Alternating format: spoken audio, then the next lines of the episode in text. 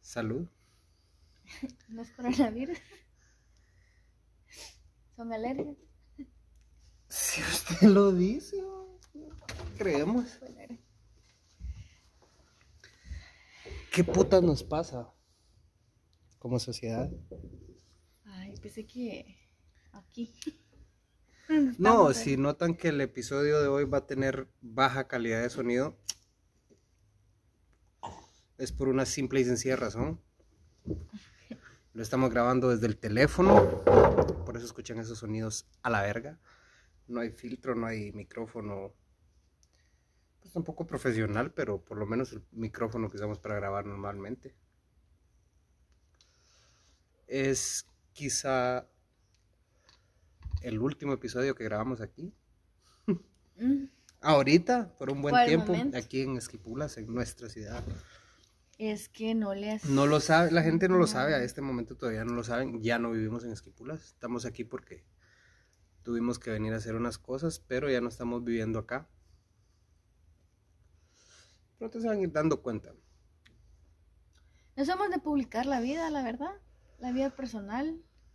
Pero, pero específicamente decidimos grabar, estamos literalmente metidos.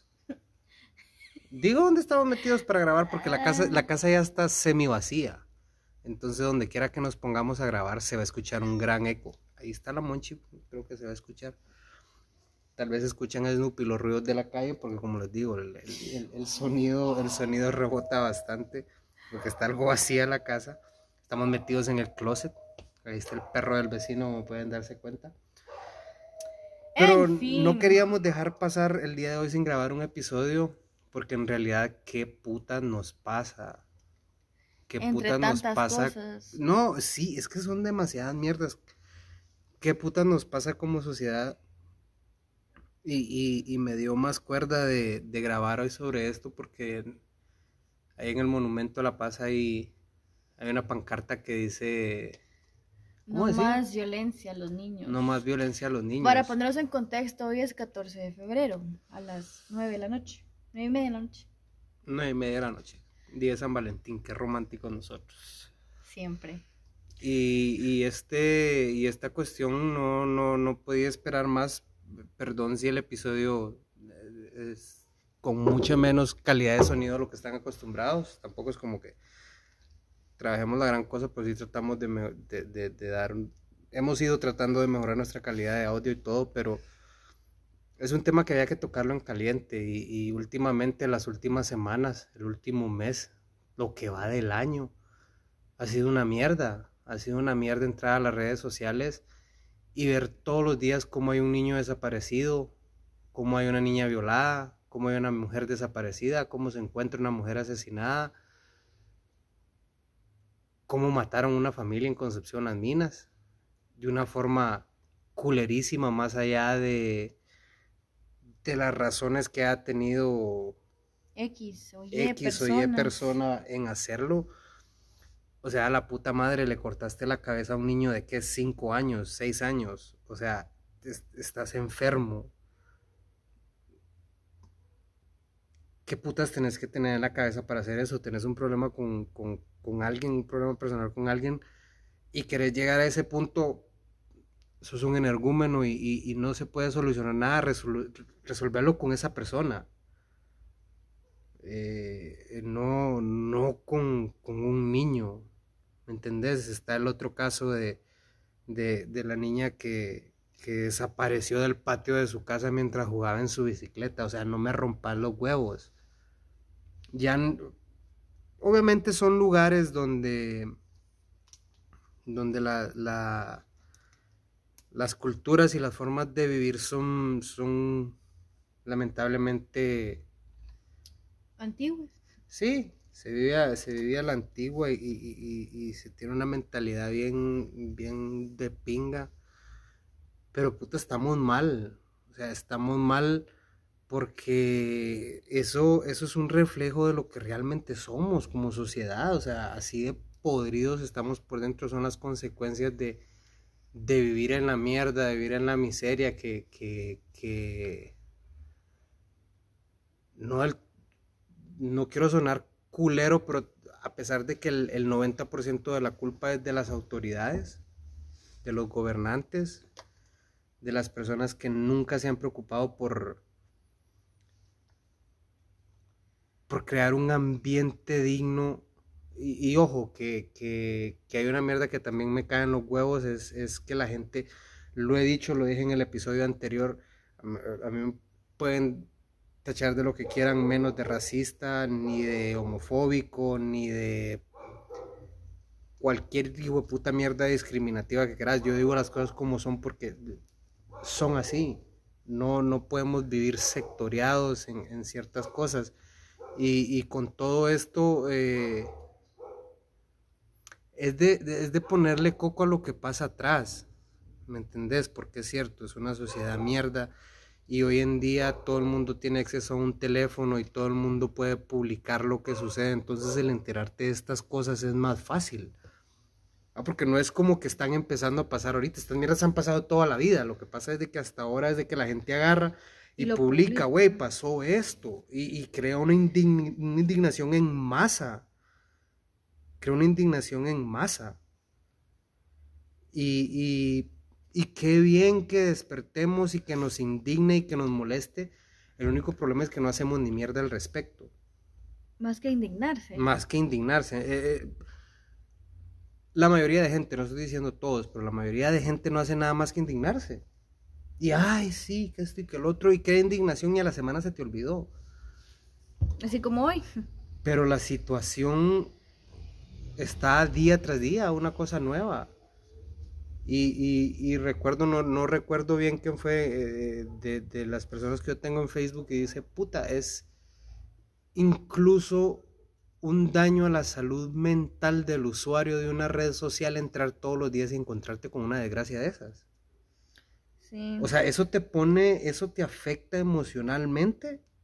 Y te altera y te y pone te en un estado o sea, paranoico. Ajá, y te pone así como que a la gran puta y y, y, se empieza a vivir en ese estado de miedo, el, el estado de puta en el que eh, sectas, religiones y, y, cuantas mierdas han tratado de, de, de, manipular la humanidad a través del tiempo con eso, con el miedo. Entonces, sí, es cierto, nos estamos informando, pero también se está cayendo en ese estrés y puta que causa el estar viendo esas noticias todos los días porque molesta. Aparte de esta niña Sharon y aparte de esta familia de Concepción, salió el otro enfermo este que no sé la verdad porque como cualquier cosa se publica en Facebook tampoco se puede Al dar por hechos las algo. cosas. Pero este man que supuestamente es pastor o licenciado de no sé qué putas que... De que, San Marcos. Que, sí, creo que es de San Marcos. Que, que, que lo denunciaron por estar acosando a una niña de nueve años. Eh, hay videos de las cámaras de seguridad de las casas del redón de la, donde, donde sucedió todo esto donde se ve claramente lo que el tipo hace y las autoridades no hicieron nada al respecto. Ahora lo están haciendo por la presión social que hay a nivel nacional, porque en todo Facebook se regó, sacaron Pero, el número de y teléfono aparte del de tipo. todo eso, esos dichos, mentados allanamientos que le hicieron, literalmente puedes ver en las fotos que ellos están tocándole la puerta. Y no estaba ahí, el tipo ya se había ido. Ah, obvio que se había ido y él sabía que iban a ir por él. Pero imagínate con cómo llegas y solo tocas una puerta sabiendo lo que acaba de hacer. Cuando por cosas menores han ido a botarles o matarle, quemado la casa a la gente. Porque son una mierda. O sea, porque son una mierda, son, son circo. Y, y, eso es a lo que lleva a lo que yo siempre he dicho, de que, de que esas cosas es cierto, te indignan y te molestan, pero tenés que empezar a actuar diferente vos. Es lo que yo te decía vos. O sé sea, el cambio que querés ver. Y suena bien pendejo, porque ese dicho, hueputa, suena así como que, ay, pélame. Suena como ese discurso, hueputa, gastado. Pero que es que tiene- ustedes no lo van a creer. A mí me sorprendió el día que Cristian me hizo caso. Sinceramente, porque él iba a publicar una. No sé cómo se puede Iba a contestar, yo vi una publicación, porque hay, XY. porque hay gente que publica solo porque tiene redes y tienen una cuenta de Facebook Y tienen la libertad. Exacto, entonces ahí es donde va el problema, porque está bien, tenés una opinión, pero no la es para instigar, porque hay cerotes mecha caliente como uno que te van a contestar cualquier estupidez porque te, se ven como tontos. Exacto, en Se cambio, ven y como yo, tontos. Y lo voy a decir, no sé si la persona que, que- que lo publicó me va a escuchar porque eso lo publicó varias gente, pero la persona que directamente lo compartió era un video donde estaban eh, sacando unos vendedores ambulantes sí, de un lugar. Y, Y le iba a contestar de una no manera. trabajar. Y yo, y yo le iba a contestar de una manera fea. O sea, le iba a contestar así como que sos pendejo o que andas tratando de incitar a la gente a, a, a- a- a odiar a las autoridades. Sí, es cierto, las autoridades son una mierda. pero es que, Pero, pero los estaban desalojando de un lugar donde se supone que no tienen que haber vendedores bueno, ambulantes. esto me lo explicó a mí, entonces le dije, entonces ponele eso, ¿para qué vas a seguir con el pleito de algo que no vale la pena alegar por algo? Entonces, ese día yo vi el cambio, sinceramente. Sí, porque yo le comenté algo Razonal. razonable de una forma poco más correcta de lo que iba a comentarle en el ratito. Pero pasa esto, porque con este tipo, por ejemplo, de... El tipo este de que andan buscando ahorita, ya le pusieron el acosador, vamos, el... Aparentemente no es el primer reporte que tiene. Ah, eso sí no sabía, no lo había visto. Aparentemente el tipo dio clases en un colegio donde molestaba a un montón de niñas, les mandaba fotos, Imagínate. Las amenazaba con hacerlas perder las clases. O sea, yo he visto un sinfín de publicaciones sobre esto y he visto donde la gente ha comentado y mucha gente ha hecho un montón de denuncias así del colegio donde él daba clases. Y hasta ahorita, hasta este, que ya hay un video, tenían que llegar a este punto. No, lo hicieron. También. Claro, pero como te digo, las autoridades, o sea, Se queda en un circo, como decís vos. claro, o sea, la gente se va, se pierde, se pierde la, la idea, ¿por qué? Porque, porque lo que hablábamos, o sea, hay mucha gente y a este punto de la, de la, de la, de la, de la sociedad, en la que estamos como sociedad, es cabrón el hecho de que el mundo real para muchos es el Facebook. Sí. Todo lo que ven en Facebook es, es la realidad y mucha gente sin, sin saber Toda la historia total. la historia total o, o si tan siquiera alguien solo lo publicó como esta persona que te digo que publicó algo solo como para instigar. Que tal vez al final no sabía lo que estaba poniendo, o la verdad no sabía sobre ese. Es lo que te estoy diciendo, publican mierda solo porque tienen un Facebook y tienen la oportunidad y la libertad de poner lo que se le dé la gana.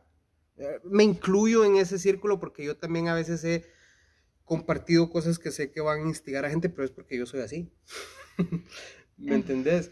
Pero, pero todo esto ha sido un mes que, que, que... ¿No se sorprende? ¿En serio? Lo que Sí, porque, o sea, imagínate esta muchacha del Ministerio Público que amaneció, a- a- apareció en una... En, un- ¿Una cuneta? en una No. cuneta, sí, como una cosa de una zanja de agua, donde, un drenaje, un- no es un drenaje, es... Esa noticia no la vi. Estaba en un hoyo. Ya. Eh, y no se supo nada. ¿De dónde? De aquí de Guate, trabajaba en el Ministerio Público, el principal sospechoso era el esposo, ah, lo ya, ya, arrestaron. sí, ya, ya recordé la historia. Sí, y sí. de eso ya no se supo nada. Se quedan en el olvido todas las historias. Y decime de todas las que supuestamente están desaparecidas y la gente dice, ah, se fue con novio. O, ah, es probable, porque fulano". es que ahí está el problema. Es que Ahí en está el parte, problema, en parte, porque eso es lo que, ponete- eh, decíamos nosotros, ¿verdad? De que, por ejemplo, nosotros a veces, menos yo no publico cosas así eh, amarillistas o cosas que inciten a la gente a, a hablar cosas que no son. Entonces yo evito todas esas publicaciones y a la, a la misma vez me digo, a lo- un día voy a ser yo, pero no Pero lo es con... difícil porque sí, yo soy igual. Ponete, por ejemplo, yo veo, yo tengo un par de amigas en el Facebook que... Puta que parecen flash de, de la alerta al Baquenet.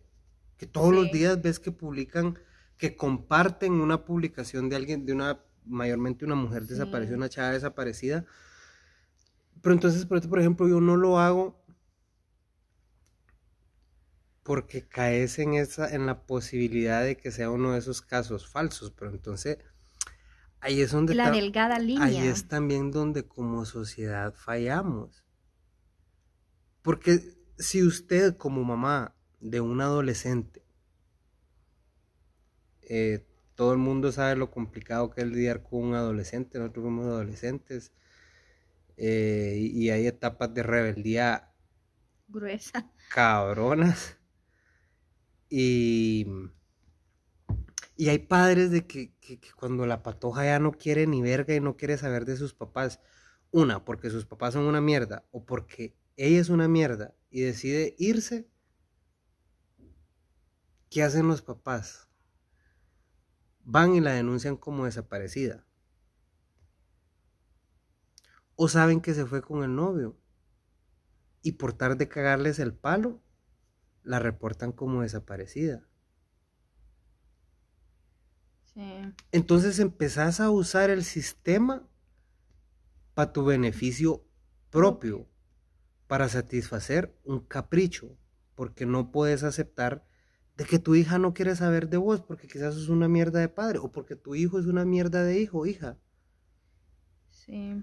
Las razones a X, nosotros Y y Z, pero nos valen, pero pasa. Entonces, ¿qué pasa? La gente al ver esas publicaciones, ah, se fue a darle con el trade y después aparece. y se han se visto. pierde la credibilidad y es cierto.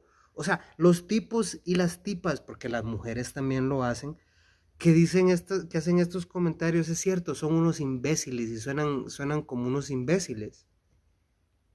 Y al final tienen Pero razón. en parte, algunos, pero en, en algunos parte casos. tienen razón. El decirlo de la forma que la mayor parte de gente lo dice no es la correcta.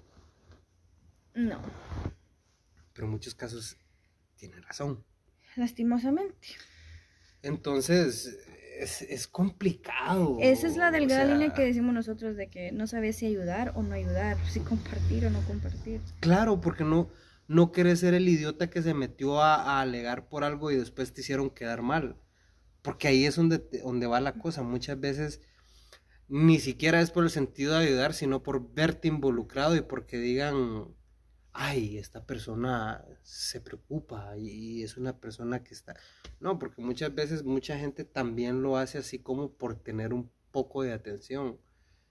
Entonces, iba a hacer un comentario que mejor no lo voy a hacer porque tampoco quiero hurgar el hormiguero, pero hay una, un sector social, una agrupación social muy grande, predominante en el mundo, que hacen lo mismo.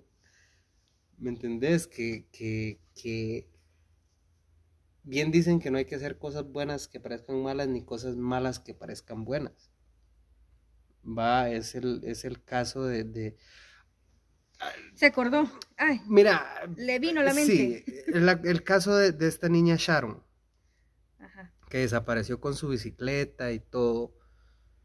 Y al otro día hubo una manifestación de unas niñas Lo que hablábamos. enfrente del palacio, ajá. Y llegaron un montón de niñas que solo querían jugar en paz y que no sé qué. Y qué linda la manifestación, Muy buena idea. Bonita la foto y la postal. Pero chévere.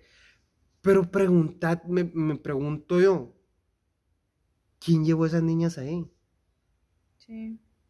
¿Quién organizó el que fueran esas niñas ahí? Y no estoy diciendo que sea nada malo, ni estoy diciendo, ni estoy, ojo, no, no, no, no estoy diciendo. Pero siempre cuando surgen estas cosas, no falta el triple puta que quiere sacar provecho de. Y jalar pampas un matate con situaciones como esta. Hace, ¿qué? Eh, ¿Un año? ¿Dos años? ¿Año y medio? No sé. que, que, que tuvo un gran boom el, el movimiento feminista en, en Guatemala. ¿Cuándo fue? No me recuerdo. Como un año y medio, ¿no? Que anduvieron en manifestaciones y que sí al aborto. Fue antes de la pandemia. Total. Chévere, yo no tengo nada en contra del movimiento feminista. eh, Cada quien lo mi respeto, pero, pero sí, o sea, cada quien con lo suyo, o sea, cada quien tiene sus ideales, yo tengo los míos y, y los voy a defender a muerte. Pero una de las cosas con las que yo no concuerdo es con que aceptemos a ser sectoriados. Y lo he dicho en varios episodios, y el movimiento feminista es un costal donde meten a cierto grupo. Y hay un montón de personas que caen en el fanatismo porque esa mierda nos destruye y eso nos ha consumido. Y no estamos hablando solo del feminismo, es en general, o sea, el Sí, estoy hablando, estoy, hablando del estoy hablando del feminismo porque es uno de los movimientos que más cogió fuerza eh, en, eh, anteriormente, como te digo, un año, año y medio atrás. Y ojo, bueno, igual, lo que ustedes piensen, piensen Va. lo que se les dé la gana. Yo el podcast lo hice porque yo quiero decir lo que yo pienso.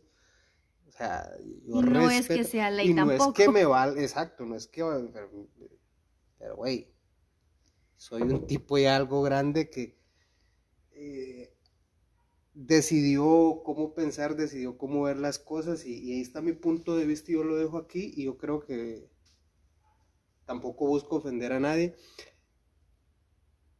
Pero detrás del movimiento feminista en Guatemala hay movimientos políticos que crean movimientos y, y ¿qué van a hacer? Hacerte bulla, alborotarte, te agitan y siempre hay un líder político detrás de eso. Porque siempre hay un cerote que de eso va a sacar votos, porque viene y se tira fulanito y dicen, ah, es que fulano apoyó el movimiento Tal. tal, el, eh, va. Eso es así, güey, los están usando, o sea, los están usando para sus fines políticos. Y eso es lo que más encabrona del país, de que no pueden haber movimientos, porque siempre hay, fines políticos detrás de ellos. Siempre van a haber fines políticos detrás de ellos. Por eso es de que todas estas cuestiones, perdónenme, y si usted se siente ofendido con esto, perfecto, me vale.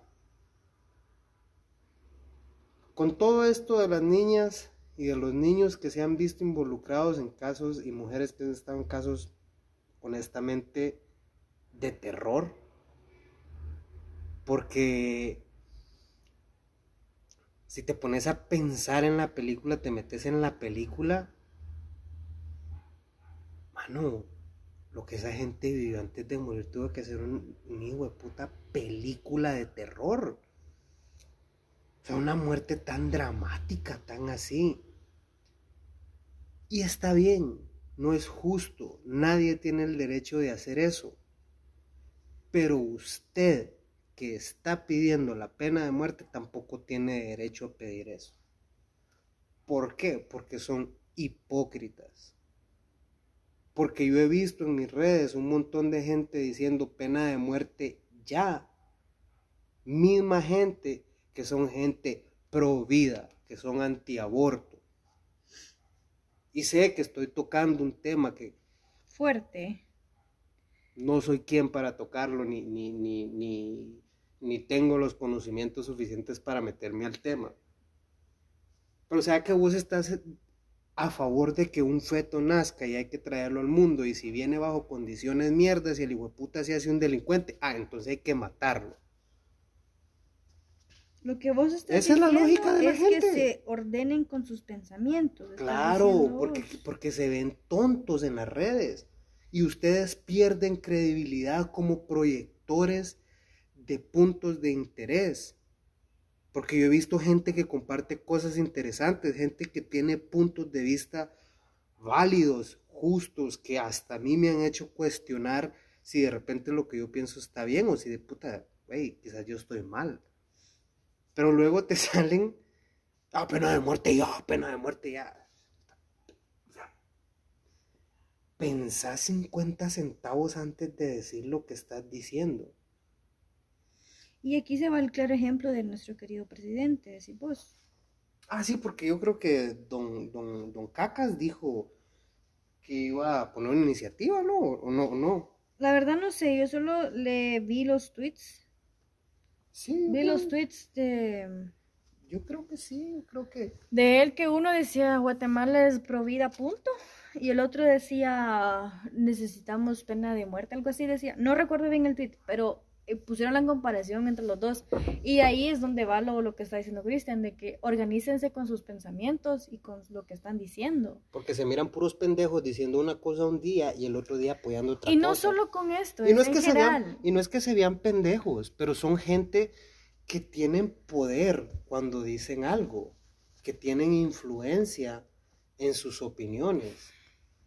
Entonces no puedes ir por la vida opinando, opinando a lo pendejo. Nosotros aquí en Políticamente Incorrecto siempre hemos dicho, aquí somos todólogos porque estamos abiertos a discutir cualquier tema, No porque lo sepamos no todo. porque lo sepamos, que sino quede muy porque, claro. sino porque todos tenemos una opinión propia en cada tema.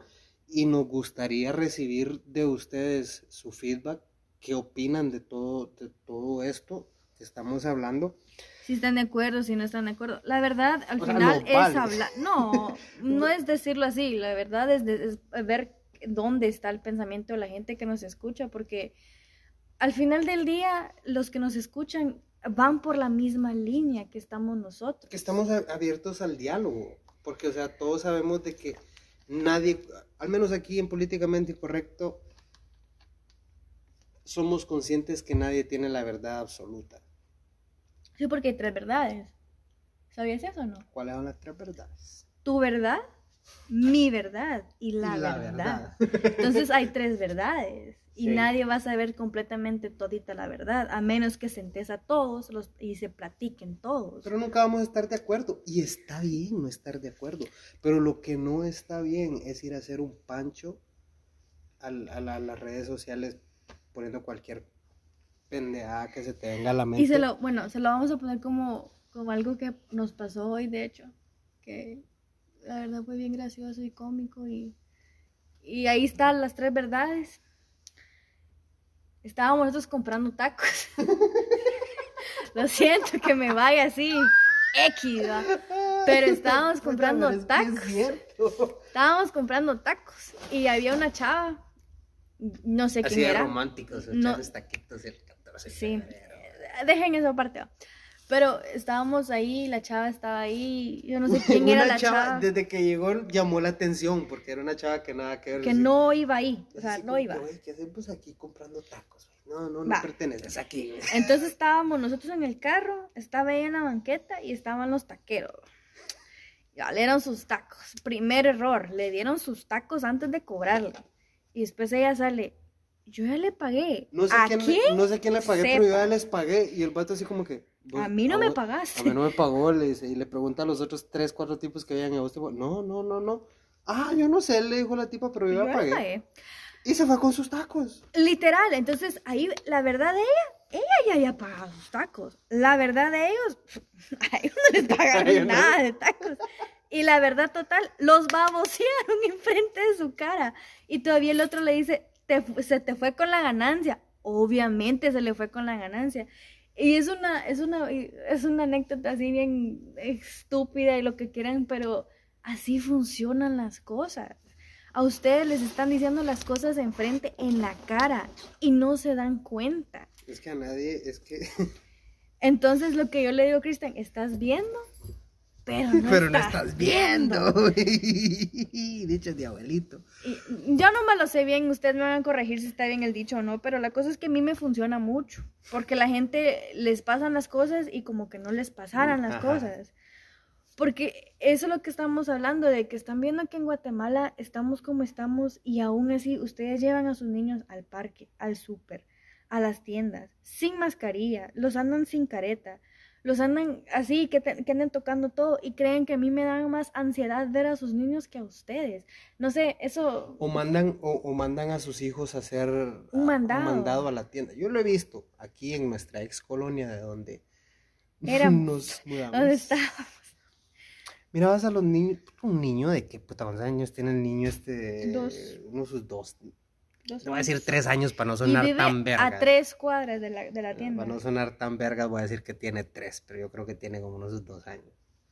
Mi hija tiene Cuatro. cuatro años y yo no la mando a la tienda ni pendejo y la tienda está aquí nomás. Está en la esquina. Pero esta gente manda a su hijo a la tienda, a Sin tres mascarilla. cuadras, Aquí no hay banqueta, la O única sea, banqueta que hay es la casa de nosotros. Mira, pues crecimos nosotros, o sea, es cierto, también hay gente que va a decir, ah, puta, no me jodas, pero si nosotros. Sí, crecimos así, pero imagínate vos mandás a tu niño de tres años a la tienda a tres cuadras. Pasa un hijo de puta enfermo que aquí pasa cualquier clase de loco. Porque hay, hay que ser honesto, aquí pasa cualquier clase de loco. Y que no te lo robe, que no te lo viole, pero que te lo Te lo tire a la mierda en una moto, porque aquí pasan como que esta mierda fue una pista de motocross. Y va a salir el papá indignado como la verga, Alegar. que le alegando llevaron- de que, que vivimos en una mierda porque puta le atropellaron a su hijo y se fueron a la mierda. Pero ¿y qué hace usted Pero mandando ¿por a su manda a su hijo un, un- un- un ser?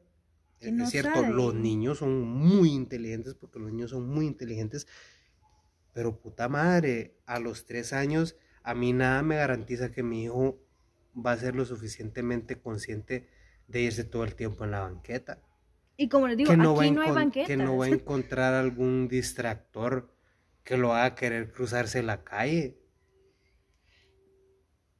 Un niño no sabe cuando alguien le dice, vení, ¿querés esto? ¿Querés un dulce? Y pues no hemos escuchado que haya pasado nada con esos niños, gracias. Pero igual no Pero queremos que llegue a así, pasar. así es como suceden las cosas. Entonces eso es lo que nos referimos con que están viendo las cosas y, Y al final no las están Y viendo. no están viendo. Pero sí, eh, a eso nos referimos y por eso la anécdota toda va. Pero- que nada que ver. Pero sí mucha es... Esa es la es- manera es- más simple que se la puede poner. Es- no, y deja, deja vos lo que pueda ser simple o lo que no pueda ser simple. Pero es que da miedo. A mí me da miedo. A yo mí me da miedo. Yo soy repaniqueado. Y, y puta, yo, Yo- te lo digo, yo no pudiera vivir si a mi hija le pasa algo. Mano, un, un enfermo, un enfermo le hace algo a mi hija, güey. ¿Con qué Yo cara? voy a ser un cagadal. ¿A huevos? O sea, y, y, y es, es, es incorrecto, sí, es incorrecto. Es, esas son las cosas que nos hacen caer en este tipo de sistemas. Sí. Porque ponete, por ejemplo, eh, lo que habíamos hoy en la entrevista del, del, del, del, del cuate este, ¿cómo se llama? Se me fue el nombre. ah, no. Adolfo, no, Arnolfo. Adelgar, no sé, no me acuerdo. Sí. Es El que escri- escribió Presagios. El que escribió un libro que se llama Presagios y, y, y- ¿cómo se llama el otro libro que sacó ahorita? Es su biografía, La- pero no es su recuerdo biografía, bien. creo que se llama Tres heridas. Tres me- heridas. No me acuerdo el nombre del autor. Es un tipo delincuente asasazo, pero de De aquellos. Puerto Rico. Es un, es un, es un pana boricua, papi. Es un tipo delincuentazo, de Pero aquellos. usted- Pero entonces él habla, pero a, a lo que voy con todo esto es de que él habla de esa mentalidad, vos. Sí. O sea, de, ese, de esa, donde estás puesto en esa, en esa mentalidad, en esa mentalidad. De, de, de, de actuar así, porque lo que te digo, o sea, yo sé que ese actuar es, es incorrecto. O sea, yo como, como ciudadano consciente que me considero, yo sé que lo mejor no es ir a tomar venganza por mis propias manos. Güey, mira, yo, yo antes te lo digo así porque, porque uno tiene que ser realista. realista. Y uno, cuando alguien viene y te dice, mira, brother, esto no es así, esto es asá. Si tienes razón, yo voy a decir, puta, es cierto. Yo antes, par de años atrás, pena de muerte, güey. Yo apoyaba la pena de muerte. Hay que matar a todo hijo puta enfermo que viole un niño, que viole una mujer. Esa, esa gente no tiene por qué vivir. Hay que matarlos. ¿Qué te hizo cambiar a vos esa- ese pensamiento? Un amigo basura. Eh, no lo vamos a mencionar. Bien, porque lo voy a tener algún día en el podcast. Esperemos. porque es, es un tipazo. Y lo odian, aquí lo odian, aquí lo han amenazado de muerte. No voy a decir quién es, pero si él escucha esto, sabe de quién estoy hablando. Mm, Lo amenazado de muerte no es porque sea un malandro ni nada por el estilo. Sino es- porque habla. Ah, él, él habla las cosas como son. Entonces un día yo publiqué algo a favor de la pena de muerte y él me escribió en privado y me dijo, Criso me dice, qué putas, me dice, yo te pensaba que eras alguien más Pensante. más pensante, me dice, ¿cómo vos se te ocurre pensar, me dice, que la pena de muerte es la solución? Puta, si caemos en eso, me dice, tenés que matar a medio país y medio país está loco, mi hermano, todos vivimos bajo la misma... Ya nos moldeamos a esa mierda, porque vas si le preguntas el 90% de personas, vos le decís, vos, ¿qué haces si te tocan a un hijo? Yo voy y mato a ese hijo de puta. ¿O no? No, sí, no, no, yo no digo que no sea así. Yo la verdad nunca lo he pensado, la verdad. Nunca he estado a favor de la pena de muerte y nunca, nunca lo voy a estar, sinceramente, porque No lo que te decía, lo que yo te decía con la entrevista de este tipo, lo que estábamos hablando de presagios, el punto de que te vayas a la cárcel y que, y que estés ahí tanto año, él decía que tenía, que tenía 200 años de condena, no Tenía sé. 200 años de condena. Esa fue su última condena. Sí. Porque él estuvo, empezó a estar preso desde los 11, De los 11 años. La Entonces- última vez que cayó preso fue a los 17. Y él hablaba el, el- la jerga de la calle de Puerto Rico. Entonces, y al final... Era bueno, ñeta, papi. Yo Era no- yo- ñeta a mí no me lo sale, vendieron, ni lo voy a, ni, ni lo voy a intentar. Pero eh, al final lo hice en esta entrevista y vos lo hice así. Y no suena como que es un tipo puertorriqueño. Ni El- el puertorriqueño tipo- suena, El tipo así hace se los el digo. chiste de que el tipo, el tipo hace el chiste de que cuando él empezó a leer en la cárcel decía, puta, qué buena historia tiene el libro, pero este escritor escribe feo, no, no sabe escribir, vos. Pero porque él pensaba que la forma en que él hablaba era la correcta, vamos. Y después buscó en el diccionario y se dio cuenta que el que estaba equivocado era él. Sí, pero porque él mismo lo dice, lo menciona, dice que él dejó la escuela a los 11 años, a los 11 años se fue a la cárcel, entonces él se fue con lo que sabía. Mm, Y él decidió educarse, decidió cambiar su vida, porque igual, ¿qué más le quedaba hacer adentro? Estás hablando de un tipo que le dieron 200 años de sentencia. Exacto. O sea, no sé cuántos asesinatos, Y no sé cuántos robos. no sé cuántos y- robos, de tráfico que- de armas. Sí, y al y final, entonces se convierte en un tipo escritor. con, con- con dos libros de puta madre Sí. inexplicable, porque la forma en que te habla, o sea, obviamente decís vos, puto, un tipo que ha vivido, porque escuchás la, la, la, la vida de él y decís, ¿cómo te salís de esa mentalidad, vos? Pero es exactamente eso, es salirse de esa mentalidad, porque si vos pensás en pena de muerte es porque sos alguien que honestamente tiene muchas limitaciones para pensar. Pues yo no, yo no lo veo así. Yo la verdad lo veo de que cada persona puede llegar a cambiar de alguna forma u otra. Y por eso fue que yo nunca lo, lo, lo consideré, que sí, que sí considero que se tienen que ir a la cárcel y pudrirse en la cárcel se puede, ok, dale, ha- hace eso. Pero yo la verdad no creo que alguien pueda decidir sobre la vida, donde termina la vida de alguien. Eso sí nunca, nunca lo he creído y jamás lo voy a creer. Y la verdad ni siquiera es algo religioso ni nada, ya es algo, un principio mío. Entonces, Sí, porque ponerte, mira, pues ponerte, es que eso fue lo que me hizo a pensar cuando ese cuate me dijo, vos. sí, o sea, Ponerte ¿quién sos a vos pensar, para exacto, decidir ¿quién sobre la vida vos? vos? Porque qué tal si algo que vos haces a otro le parece Igual o peor. igual o peor, entonces dice, ah, no, pues que este hijo de puta también se tiene que morir. Y más de algún cerote ha de pensar que nosotros merecemos morirnos Por hablar lo que estamos hablando. por ahora lo que pero, estamos hablando. pero al final, al menos yo no, yo me considero que yo no le he hecho nada a nadie para estar va. Espero yo que no. No, pero, pero como sociedad estamos consumidos y ponete, y como te digo, es una mentalidad. O sea, nos doblegaron tanto a que ya así, pensamos así. sí.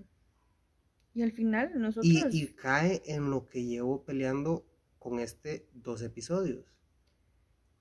Nos sectorizan, nos ponen en bolsitas y sí, yo soy del LGBT Jesús, ah, yo soy del movimiento feminista, yo soy el Black Lives Matter, yo soy el All Lives Matter, yo soy Trump supporter, yo soy Jimmy Lover, yo soy va llamamado. X, Y, Z, pero al final no tienes que encapsularte en una sola cosa, porque al final vos no sos una sola cosa, no te una encerrarte, sociedad. no puedes encerrarte que solo sos algo y ya, o sea, somos lastimosamente seres humanos con muchos errores y lo que querás, entonces Es son- que el problema es la hipocresía.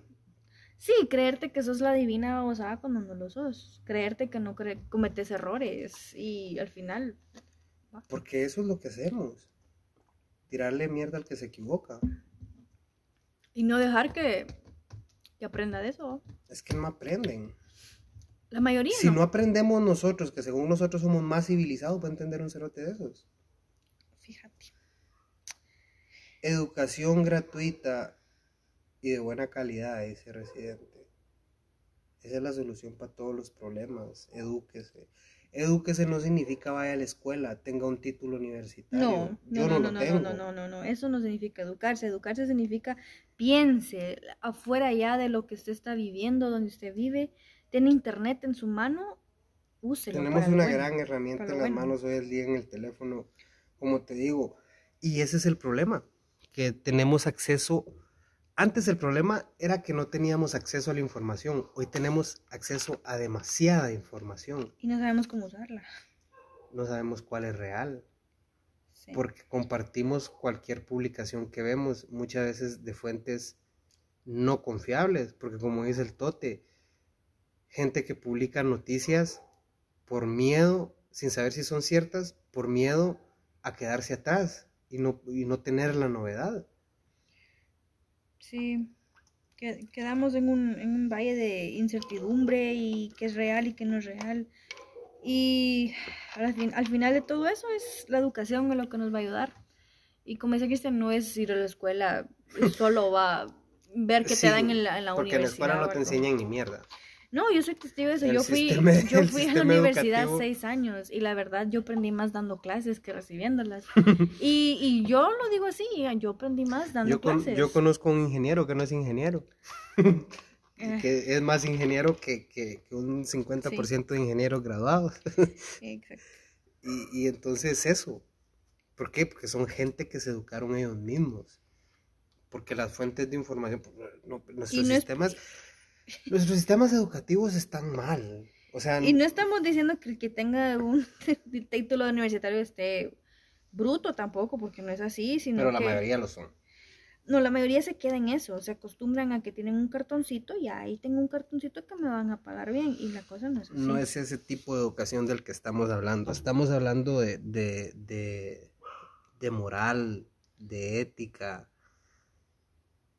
de cultura, de... Porque, güey, o sea, hablemos de cultura y sí, cultura, pero ¿qué es cultura? ¿Cuál es nuestra cultura? Preguntarle a cualquier chapín. Llegar tarde, va a decir, "Buah, Ajá. es la hora O sea- chapina, dicen. O sea, ¿qué nos define como chapines, como cultura chapina?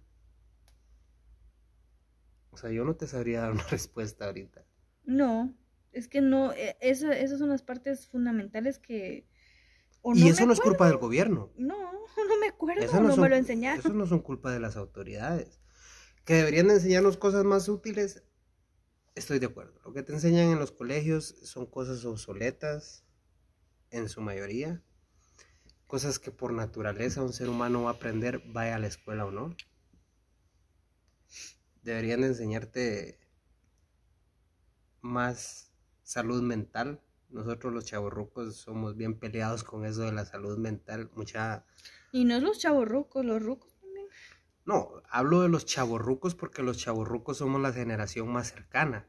Ya los rucos se sabe de que, de que ellos piensan diferente y todavía Que tienen... están cerrados. Sí, no, no, ya, ya, a estas alturas no, no, no te puedes poner en, en plan lo voy a hacer cambiar. Pero nosotros los chavorrucos sí, somos peleados con, con, con la salud mental. Lo digo yo, yo lo digo abiertamente. Yo Y eso, toda- que, y eso que tú ya entras en los millennials, los, los millennials ya viejitos, pero entras Sí, porque es como del 86 para acá. 88, cabal. Ay, cabal de mi año, o sea, soy, soy millennial del año, Mm, del año que empezó. Exacto. En cambio, yo soy millennial ya, ya en el borde de ser centennial, pero no lo soy. Soy millennial todavía. Y esas son mamadas, pero son, son nombres generacionales que La nos ver- dividen en Y raciones como nadie, y cualquier otra nadie, cosa. y no sé ni quién chingados se inventó las generaciones o lo que sea, pero no es una ciencia exacta, so whatever. Vale. Pero lo que queremos dar a entender de que al de menos que mi sí. generación, mi generación sí está un poquito más eh, adentro de ahí. ya la- esa generación, Ya la abrazó. esa dice, generación "Venía a abrazó la mí". depresión, ya. No, crecimos de- güey. deprimidos, decís vos. Somos la generación que está enojada y no sabemos por qué. Sí. Estamos indignados por todo. Es la Nos duele, generación- nos, es la- lastima. es la generación de la indignación. Mm, Pero todo lleva a eso. Una de las cosas fundamentales es que no le damos la importancia necesaria a la salud mental. y esas nosotros. mierdas llevan a ver casos de gente enferma como los que vemos hoy en día, como lo, lo que empezamos a hablar y mucha... Yo tengo ya amigos más grandes que yo que han dado ese paso de, de ir a un psicólogo y, y- y que la vida se volvió pesada. Y, es cierto, a mucha gente le parece así como que Ya para qué vas. débiles, vamos, débiles, no puedes lidiar con tu vida. Pero lo Güey, siento, para eso es. Para eso es, para eso se inventó, es, no, no se inventó, eso estaba ahí, para eso hay personas que estudian psicología, Mis respetos para ustedes. para apoyar a, a otras personas. Que nosotros, pues últimamente, no ahorita ya, ya, pues ya no, ¿verdad? Pero sí nos ayudó al, al principio del año pasado. Ujú. Nos ayudó mucho ir a- al psicólogo. eh, fuimos por otras razones, pero al final este nos ayudó mucho y pues ahora estamos, tenemos muchas técnicas para, para estar mejor. Y son cosas simples, que vos, uno cosas, pensaría, ay, ajá, ¿por qué que chingados se te ocurrió eso a vos? Porque pues va. para eso estudian esos vatos, los que sí estudiaron para lo que estudian. Por eso les digo que para mí mis respetos para ustedes que estudian psicología, que saben que están mal y aún así quieren ayudar a alguien más, que para mí eso es algo de valientes, sinceramente, lidiar con problemas de otra persona, llevártelos a tu casa y, y pensar, ay, ¿será que salió bien? ¿Será que...? No sé, a mí me parece algo muy, muy interesante ese tema, pero ese es otro episodio. Y sí, busquen ayuda, o sea, el estrés de la vida, el estrés de la vida es una mierda. O sea, Y no todos- solo a ustedes les pasa, o sea, sí, nos pasa a porque todos. nos pasa a todos, o sea, nunca se sientan como que, ay, mi vida es una mierda, güey, la vida de todos es una mierda en algunos momentos, a veces la vida es bonita, a veces la vida es una mierda, a veces la vida es una mierda por demasiado tiempo, y eso cansa, mi hermano, Sí. eso cansa miren, a Y cualquiera. si ustedes no tienen con quién hablar o si ustedes sienten que, ay, ¿a quién? Hablen con nosotros, para eso estamos aquí, Sí, políticamente incorrecto, para porque no somos psicólogos, pero somos gente que ha pasado, Cosas, tal vez no las mismas no cosas. las mismas que ustedes, porque tal vez les ha tocado más duro que a uno, pero no se crean que a uno le ha tocado una vida fácil, a todos nos ha tocado en las y capacidades de cada quien eh, sobrepasar dificultades, pero hay que ser realista, no todos tenemos La capacidad para lidiar con eso. la capacidad para lidiar con eso. A veces hace falta, por lo menos decirlo, sacar, sacar las cositas del pecho. Por eso, por eso yo siempre he sido agradecido con, con el hecho de, de poder haberme involucrado en, en la música. Eh, en hacer lo que lo que yo puedo hacer por eso existe este podcast. Porque por más que sean tres pelones los que lo escuchan, a mí me da igual cuánta gente lo escuche. Esta es mi terapia.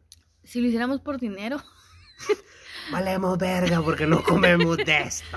Todavía no hay patrocinadores, pero pronto. Pronto. Esperemos. es trabajo a largo plazo. Esta es nuestra terapia. Es que, miren. En vez de ir al Facebook a hablar cualquier mierda que se nos venga o a a la Twitter, mente, porque yo, yo uso Twitter. Yo la verdad me sobo en Twitter y si fuera a mi Twitter es así como que, mm, ¿are you okay? ¿Estás bien? estás bien. Pero es- son momentos que te atacan la ansiedad, Y la tenés que depresión y todo. sacarlo porque Y no si es no eso que- te come. Y no es que yo esté cabeza. porque no lo estoy. Es muy diferente tener, andar de- deprimido que tener depresión. Es muy, muy, muy diferente el concepto. Porque hay días que andas deprimido y no querés. Sí, o sea, es normal. No puedes ni con tu propia vida. Y está bien. Por eso les decimos que está bien no estar bien. Y este es un espacio para eso. Este es un Sí. espacio para eso. Eh, hay que tirarlo porque esto así funciona. hay que tirarlo. Síganos, búsquennos. Somos políticamente incorrectos GT en el YouTube, en el Spotify, en varias plataformas de podcast, Google Podcast, cuánta, o sea, Reddit, Red Radio. Oh my God. Y para, para regresar ya al, al tema con el que iniciamos, al final del día, créanle a los niños. O sea, Sí. créanle cuando les dicen, mire, yo no quiero ir ahí. a mí no me gusta ir ahí o esa persona, la verdad, ni me hagas que la salude porque yo no quiero. Eh, son una de las cosas que nos más, bueno, Hay que aprender a ver las señales. a ver todo eso. Entendemos, entendemos porque somos padres y porque somos seres humanos que trabajamos y tratamos y de ser responsables. seres humanos que, que a veces el estrés Nos consume, consume. pero pero pero, pero pero tenés que, que tener ese tacto con tus hijos de saberlos escuchar yo vi un video el pendejo no tiene nada que ver pero tiene mucho que ver Eh, como los algoritmos de las redes son una mierda y te tiran información de lo que compartas. Por eso es de que caemos en el pedo de que empezás a ver mucha información sobre algo porque todos empiezan a hablar al a respecto compartir lo mismo. y es un trending, vos. Yo quisiera que mis posts se volvieran virales, en serio. A, Pero- mí, me- a mí me da igual, yo lo que No, necesito es que- sacar esto para que no digan este tipo puta está loco, porque si me voy a hablar de esto, me siento a hablar con alguien de esto, Tenés tres horas me van a ver y me van a decir, de podcast. Güey, me vale verga. O sea, la gente te va a decir me vale verga. Mucha gente que ya no está escuchando y diciendo, "Ay, cállate, este cállate, babos". hombre, Sí, y está bien. Y está bien que no estén de acuerdo conmigo. Yo los entiendo, los respeto y hasta les doy la razón. Porque quizás yo estoy estúpidamente equivocado. Escríbanos y díganme, güey, esto no es así. O yo pienso que esto no es así. Mira. Y, y- y hacemos un episodio respecto a tu opinión. Si me parece Interesante. Pues no sí me parece interesante, pero si, si, si me hace cuestionar vamos, algo. Porque todo depende de nosotros. Y, y el podcast no se supone que sea así de serio siempre. Pero es bueno Pero es tener que es un te- te- tema temas que, es un tema que calienta la sangre y, y- y nos ha calentado la sangre a todos como país. Y es cierto, está bien, indignate, molestate. Pero después de tu indignación y de tu molestia y de tu publicación en Facebook, ¿Qué haces? también tómate un minuto para decir, güey, ¿qué puedo hacer yo para que esto cambie? ¿Cómo edu- educas a tus hijos? ¿Qué tipo de videos le estás poniendo a tus hijos? ¿Qué clase de contenido está viendo tu hijo en el teléfono o en la computadora cuánto cuando tiempo? no estás? ¿O cuánto tiempo lo está haciendo también? Porque todo está ahí. O sea, uno dice, ah, es que los videojuegos vuelven violentos a los niños. No. Ay, es que no. Es que esa música le gusta. Pues que usted le enseñó que le gustara.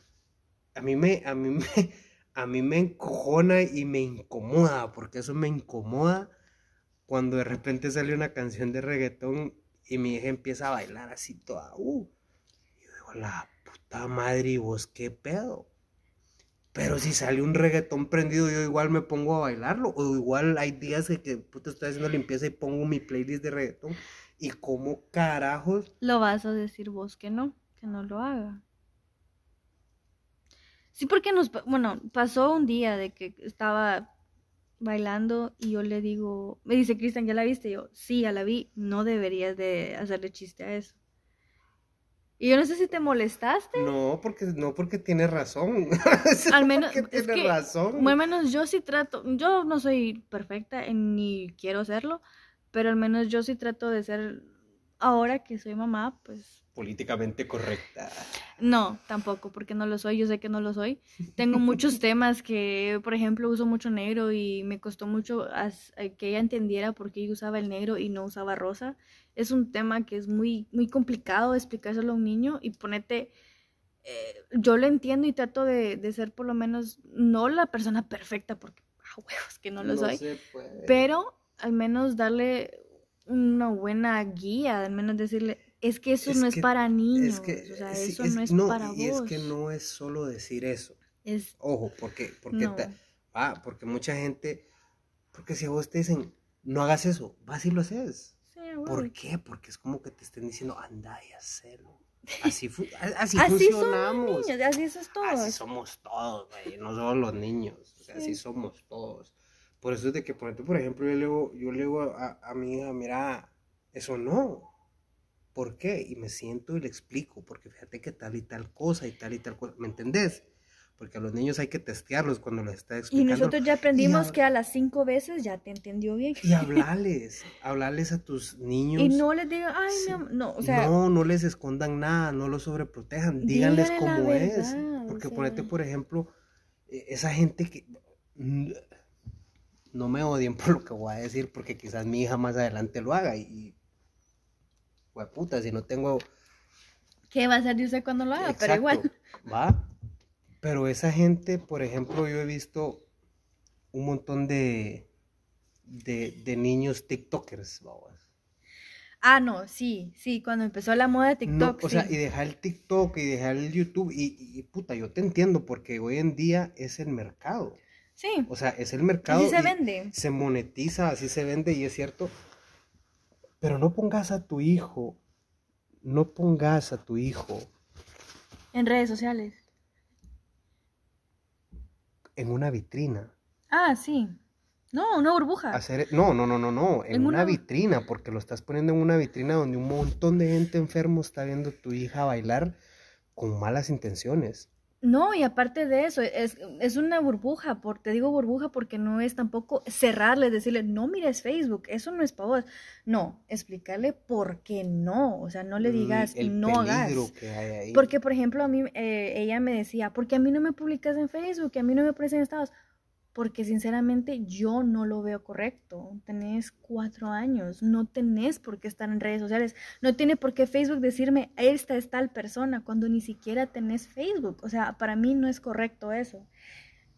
Pero en fin, a lo que queríamos hablar somos, todo. somos bastante responsables. En ese somos sentido. bastante responsables de lo que sucede, mucha. Eh, más allá de querer educar a nuestros hijos, Hay que educarnos, educarnos nosotros. eh,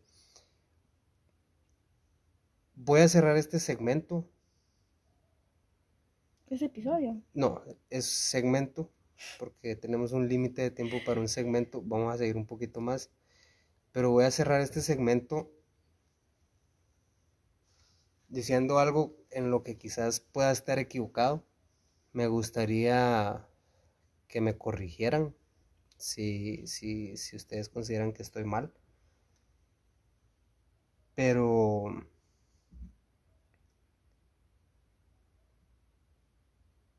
eduquémonos como adultos. Porque Aldo, no recuerdo si fue Aldo o el B de un grupo cubano que se llama Los Aldeanos, dice que con el alma sucia no se pueden dar buenos mensajes. Y para salir en las redes dándonos golpes en el pecho diciendo o reclamando una cosa, tenemos que estar seguros de que nosotros estamos haciendo las cosas diferentes. Y si usted hace las cosas diferentes, todo en su vida va a ser diferente. Se lo dice alguien que a través de los últimos años, por cuestiones de madurez y que a todos nos cae el 20, eh, tomé la decisión de darle un giro diferente a mi vida. Sentía que no era... Tampoco es como que ha sido algo malo, pero... Pero empecé a pensar de una forma diferente y el simple hecho de pensar de una forma diferente me ha puesto en un lugar muy diferente en mi vida. El simple hecho. Y, y mi atmósfera es más saludable ahora para mí y para mi hija de lo que era antes. Pero eso no es porque yo eduqué a mi hija, es porque yo aprendí a educarme a mí mismo, que es lo que todos debemos hacer. Aprender nosotros para poder dar un buen mensaje, porque uno no aprende por el consejo, uno aprende por el ejemplo. Y sueno tan como papá en este momento, tan como señor, y me da igual, Pero es que ya lo es. pero ya lo soy. Eduquémonos, eduquémonos nosotros como adultos para poder enseñarle a nuestros hijos con el ejemplo, que ellos digan, puta, mi papá hizo esto. Y, y tal vez así darle algo un poquitito mejor a las generaciones que vienen después. ¿Qué onda muchachos? Bienvenidos a Políticamente Incorrecto, episodio 008. Eh, la calidad del sonido, me disculpo, eh, no es de la mejor. Eh, como ustedes saben, este es un podcast, tal vez, ahí está Shaquito, gracias. Tal vez no es lo mejor producido que van a escuchar, pero es algo especial. Y como dice nuestro slogan, políticamente incorrecto son cosas cotidianas que acompañadas por chelas son más fácil. Así como ese ruido que escuchan, hoy estamos en, en Esquipulas, entonces estamos a la orilla de la calle, de hecho estamos en un lugar mítico. En un lugar muy especial para nosotros, es, para quienes son de nuestra, de nuestra ciudad, que es Esquipulas, en Guatemala. Eh, Tal vez han escuchado hablar del profesor Beto Characha. Eh, acá se formó nuestro, nuestro proyecto que, yo lo he dicho y hace poquito lo hablábamos con Ángel, que es uno de los proyectos más completos que, de los que he formado parte, honestamente, musicalmente, porque hay, hay quienes aún a esta altura, fuera de, nuestras fronteras, que no saben que, que Cristian Aguirre es es alguien que acá en esta área se conoce como Niño Cris. Eh, un rapero. un rapero chaborruco. Eh, amante del reggae, brother. Eh, que tuve la oportunidad de, de conectar esos ruidos. Alguien está todavía trabajando un sábado a esta hora, casi 6 de la tarde. En fin, eh, tuve la tuve la dicha de puta de, llegar rebotando a, a, un proyecto que en aquel entonces fue kilómetro 222 y como les digo discúlpenos por el ruido de fondo y tanto pijeo que de repente escuchen en el fondo pero estamos en la esquina de una de las avenidas principales de la ciudad. Entonces el, el ruido de fondo quizás como ese tipo que cree que su escape de CRF suena cool, cada quien con su pedo. Eh, pero lo que estábamos hablando, de, cómo se armó este proyecto musical que es del que soy parte de, es una de las cosas más completas que a mi gusto musical existen. Eh, conserva de coco, lo que nos unió fue kilómetro 222, como se los decían. Y de eso se trata este episodio. Vamos a hablar de, cómo llegamos aquí con nuestros proyectos, nuestro proyecto musical. Porque para mucha gente que nos escucha fuera de nuestras, de nuestras fronteras, como les decía, no tienen idea de, de, pues de lo que hacemos como persona promedio en en la vida. Y, estamos hoy aquí justo después de un ensayo. Yo le propuse a aquellos que grabáramos algo, por más que fuera de baja calidad, creo que es algo digno de compartir.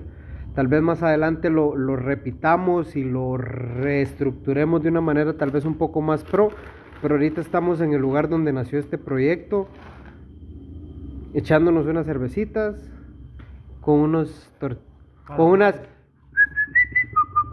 calamares, unos calamares y unos camaroncitos ahí. Entonces, hoy les cuento, hoy me acompaña Marcos Salazar, que ya lo escucharon en uno de mis episodios. Puta, es el segundo episodio en el que está, Cerote. El Shaq estuvo en el, en el episodio en el episodio Chelero, ah, que fue que es un proyecto bien talega que se está dando. Eh, también está Ángel Espina, Angelito es el, guitarrista del grupo y vocalista también. Bueno, de todo, todología, porque ustedes saben de que aquí en Políticamente Incorrecto somos todólogos y aquel de hecho es todólogo. A la hora del ensayo, si es necesario, toca la batería, toca el bajo, toca lo que sea necesario. Eh, Y también está con nosotros Luis Diego, cuñado. Efectos espaciales, por favor. que que es, es, es ya así como que la generación que viene atrás de nosotros. es la generación que viene atrás de nosotros. Porque en nuestra ciudad siempre ha habido generaciones, va mucha que.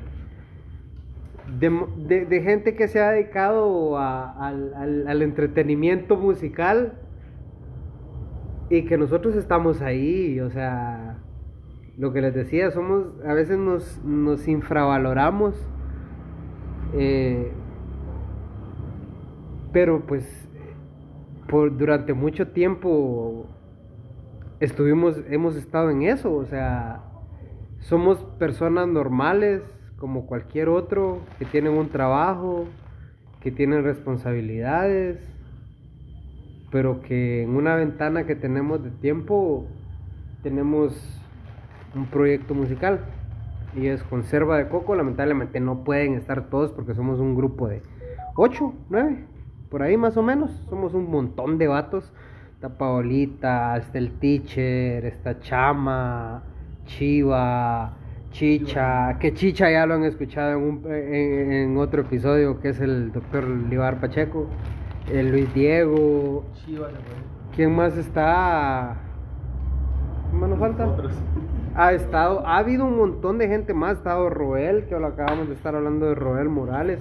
Cochito. que Con el Cochito también nos ha apoyado en un par de eventos. ¿Quién más? Se llama Eduardo. Eduardo, Eduardo, sí, perdón, pero es que eh, sí, es Eduardo Samayoa. En el ambiente. En el cultural, ambiente Chama. cultural, Chama, que, ¿cómo se llama? Chama, cerote? Marlon. Marlon, Marlon, Marlon, Marlon. chamacón, papá. El chamacón. Eh, entonces, eh, faltan muchos más, pero estamos, pues hoy aquí los que estamos. Somos los que Y, somos. y- y queríamos hacer un episodio hablando de, de lo que ha sido la trayectoria, lo que nos trajo aquí hoy, justo hoy, ¿va? Entonces, creo que la persona más indicada para contarnos eh, dónde empezó todo esto es Ángel, porque aquel eh, ha formado parte del primer proyecto de donde nos conocimos todos, que es Kilómetro 222. Para, ajá, para quienes no conocen Kilómetro 222, es así como que donde nos juntamos todos. Les voy a hacer, les- ajá, les voy a hacer una breve reseña o de lo que fue Kilómetro 222. Eh, Juan Diego López, Gabriel Cardona, Angelito Espina. ¿Quién más, Ángel? ¿Solo ustedes tres, no?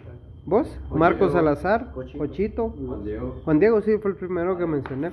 Ellos formaron Kilómetro 222, que es un proyecto local, se llama Kilómetro 222 porque vivimos en el kilómetro 222 de la carretera CA9 en, en- en Guatemala.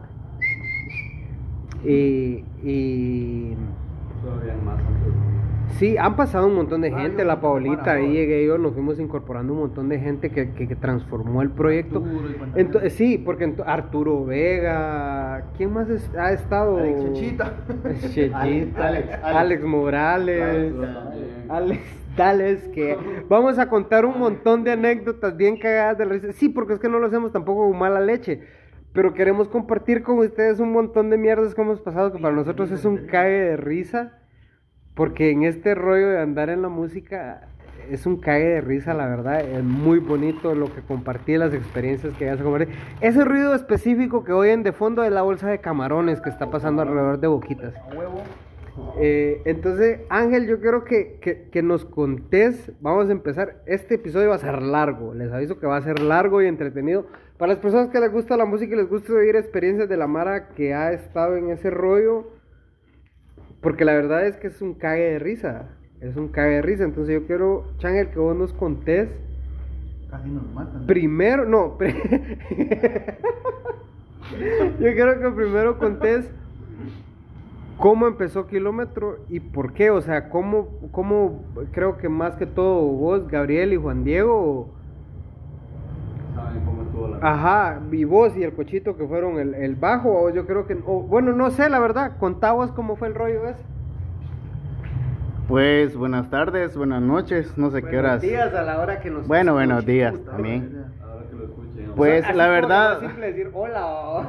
el rollo de esto no es tanto de hablar de, de, de kilómetros, proyecto exterior, sino que de lo que somos ahora, pero hay que hacer una, ajá, hay que hacer una, una preseña, lo que, de dónde inició todo, pues anteriormente nosotros éramos unos chavos, estamos hablando, Cristian lo mencionó de, de Luis Diego, Gabriel, Ajá, eh, de. Eduardo y yo, pues nos juntamos en la Casa de la Cultura aquí de, de Esquipulas y todo, sin un... Que, per- perdón, paréntesis. Que está justo al otro lado de la calle de donde estamos ahora mismo. Enfrente. Exacto, así es, eh, enfrente, cabal. O sea que prácticamente lo que quiere explicar Chris que donde en la zona que nosotros estamos es como que el centro histórico y cultural de, de Esquipula, va donde han nacido escritores, Se hace bulla ese. se hace bulla, se lee, se canta, de todo. Entonces, iniciamos hace mucho tiempo como que querer hacer música, teníamos la idea de unos chavitos de pucha que querían formar un grupo, ah, pucha, mi- miramos un montón de grupos así de... Eran rockeros. Ah, eran rockeros, cabal, como dice Chris. Y todo, pues nos unimos y nos presentamos en, en la Casa de la Cultura, que fue nuestra primera casa, y nos presentamos con tal nombre, y ahí quedó. El rollo es que con los años fue evolucionando, se fue agregando Marcos Salazar, Alex Morales. eh, de último, cuando ya empezamos a tener los 10 años y, y armar una cosa más eh, agradable para todos, más comercial y también para nosotros, se, unió Cristian Aguirre. eh, 10 años. 10 Ah, Estás años. hablando de que aquellos armaron un proyecto de 10 años. Yo me vine a incorporar al grupo cuando el grupo tenía 9, ¿no? Fue un año antes del aniversario. Nueve. Nueve, ajá. Yo me. Yo personalmente como rapero me incorporé cuando el grupo ya tenía 9 años. O sea, la razón... Yo me incorporé el día de hoy. La razón por la que yo me incorporé fue porque Changel me dijo, mira, estamos, queremos grabar una canción y queremos que vos te eches un rap. Yo ya desde hace tiempos ya estaba en la escena del rap, no de una manera tan pro, pero siempre me, me moví ahí, me gustaba rapear. Y, y, ah, órale, a mí me parecía nítido porque yo hacía un tiempo atrás había tenido la oportunidad de compartir el escenario con un grupo que se llama Calimochos. Estaba Banicomio Apu, que es mi brother. Bani, sí, cérate. La primera vez que yo toqué con una banda fue con Bani. Vos, vos conoces a Bani, vos sabes cómo es el Bani. Es un, es un genio. A, mi criterio Es un genio. Es, es de Guate. El Bani, Banicomio, Banicomio Apu, como sea, búsquenlo. El tipo es a mi criterio y a mi gusto es un genio. Entonces la primera vez que yo toqué fue con el Bani y con el Gringo Moco. Estaba Noé Magaña y Oseas. Fue en Anapoda. Entonces Yo sí me acuerdo también. era la primera vez que yo rapeaba con una banda. O sea, porque yo había rapeado con pistas, pero no había rapeado con una banda. Entonces para mí rapear con una banda fue así como que... Puta, qué feeling, vos. Es esta mierda. Entonces yo desde ese momento dije, si yo alguna vez vuelvo a la escena de la música, tendría que ser tocando y cantando con un grupo. Y viene Changel y me hace la oferta, puta, ¿por qué no? Mm. Y se da la oportunidad y nos juntamos para cantar en, en décadas. En décadas. Un paréntesis, ya que aquel, aquel intervino en un paréntesis mío, yo lo voy a hacer como que la... Se lo alargué un punto como que la pausa, ¿va? Eh, ya que está mencionando él, nosotros en Kilómetro, por ejemplo, empezábamos en la Casa de la Cultura y todo, y nuestro sueño fue presentarnos y todo, pero no teníamos un lugar, no teníamos un lugar, ah, prácticamente ni un nombre, es, la- es el nombre que en la Casa de la Cultura que le mencioné ante- para- eh, anteriormente, nos presentamos y quedamos sin una presentación, pero fue Ludwig Muñoz, un... El Sí, si lo escucha, pues un saludo para él, va, Lo que voy, fue... a, lo voy a traer un día para un episodio. De hecho, tengo programado un episodio con aquel. lo, lo, lo menciono y lo saludo porque fue parte importante para que nosotros creciéramos.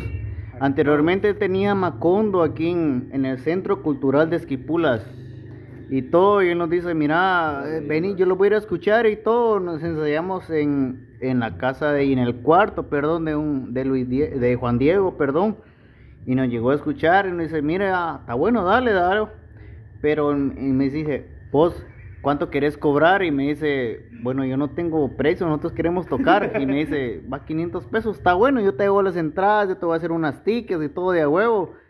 Y total que ahí fue el primer lugar que nos, que nos presentamos y agradezco a En el él. Macondo. En el Macondo, en el legendario de- Macondo. son de nuestra ciudad, Ajá. saben que Macondo, para la gente del, del, del mundo, para la gente del mundo, Cultural. ah, sí, o sea, la gente que le ha gustado salir a echarse los tragos, Macondo era un bar muy bohemio, donde se escuchaba, por ejemplo, Sabina, música clásica, oías jazz, o sea, Vino viernes. Ludwig, de hecho, Ludwig, de hecho, Ludwig, Ludwig sabe muy bien el, el, el- el aprecio que yo le tengo como, como ser humano, porque para mí, yo le soy sincero, es como un padre. Eh, culturalmente, a mí, él me educó. O sea, el hecho de que hoy sea el artista que soy, en el ámbito artístico es por Ludwig. Ludwig me enseñó jazz, Ludwig me enseñó reggae, Ludwig me enseñó pinturas, Ludwig me llevó a conocer pintores, a conocer artistas, o sea, me enseñó arte, música clásica, de todo un poco. ¿Me entendés? Es un tipo que conocer a Luis. De- de- vas a conocerlo algún día, eh, eso es historia para otro día, pero yo creo que Ludwig eh, tuvo mucha influencia en, en todos nosotros, en mí lo puedo decir especialmente porque llegué a compartir eh, con alguien también que me enseñó mucho, que fue Nino a vos, entonces es alguien que, que, que a huevos fijo para todos nosotros tiene mucho que ver en cuanto al, al, al, al- conocimiento y a la introducción al arte, ¿va vos? Sí, cabal. O sea que para continuar lo que dijo él y el paréntesis va. O sea, fue Ludwig el que primero en kilómetro 122 hace muchos años nos abrió las primeras puertas para poder presentarnos públicamente.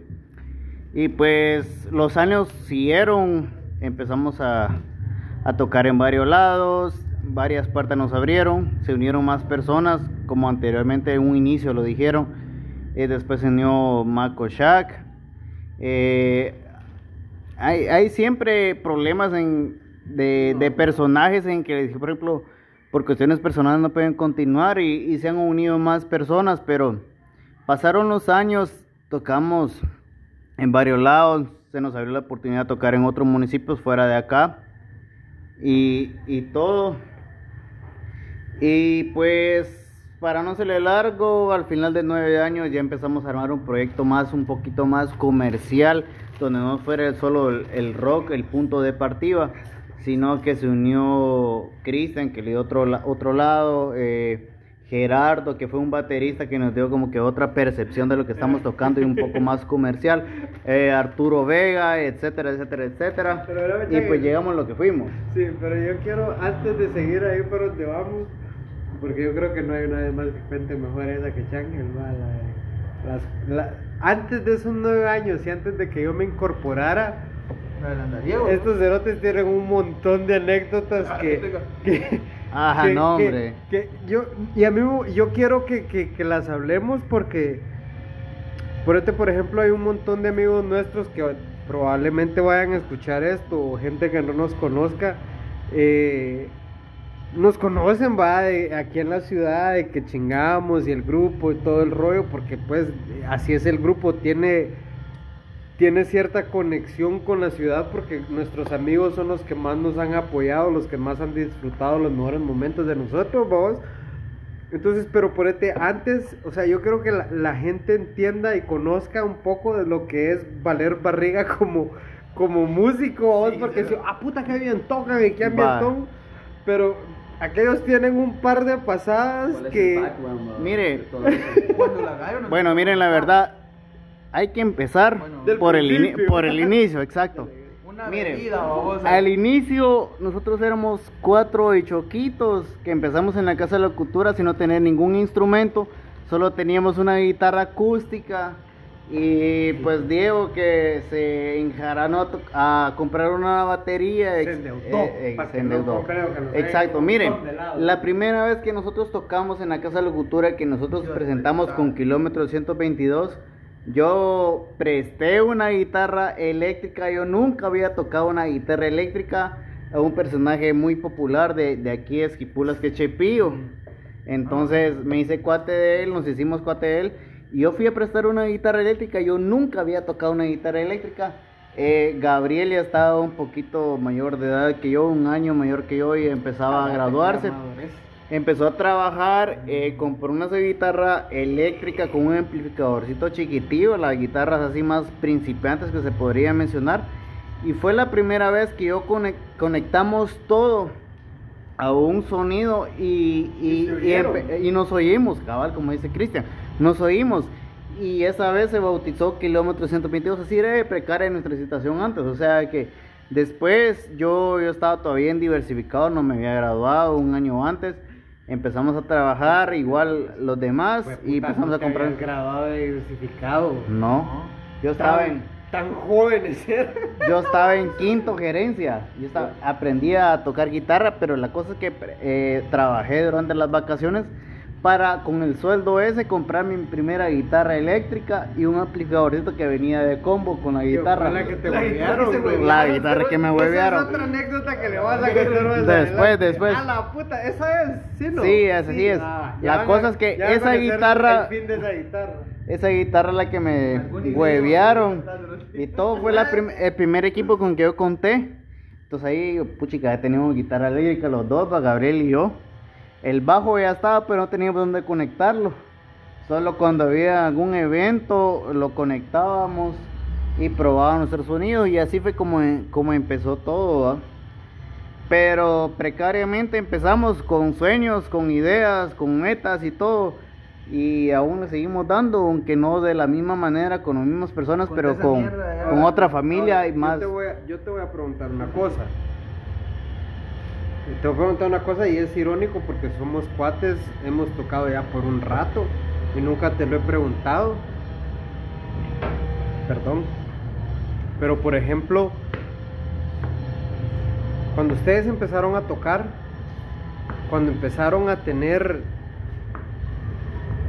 un sonido real, vos, porque lleva, lleva un tiempo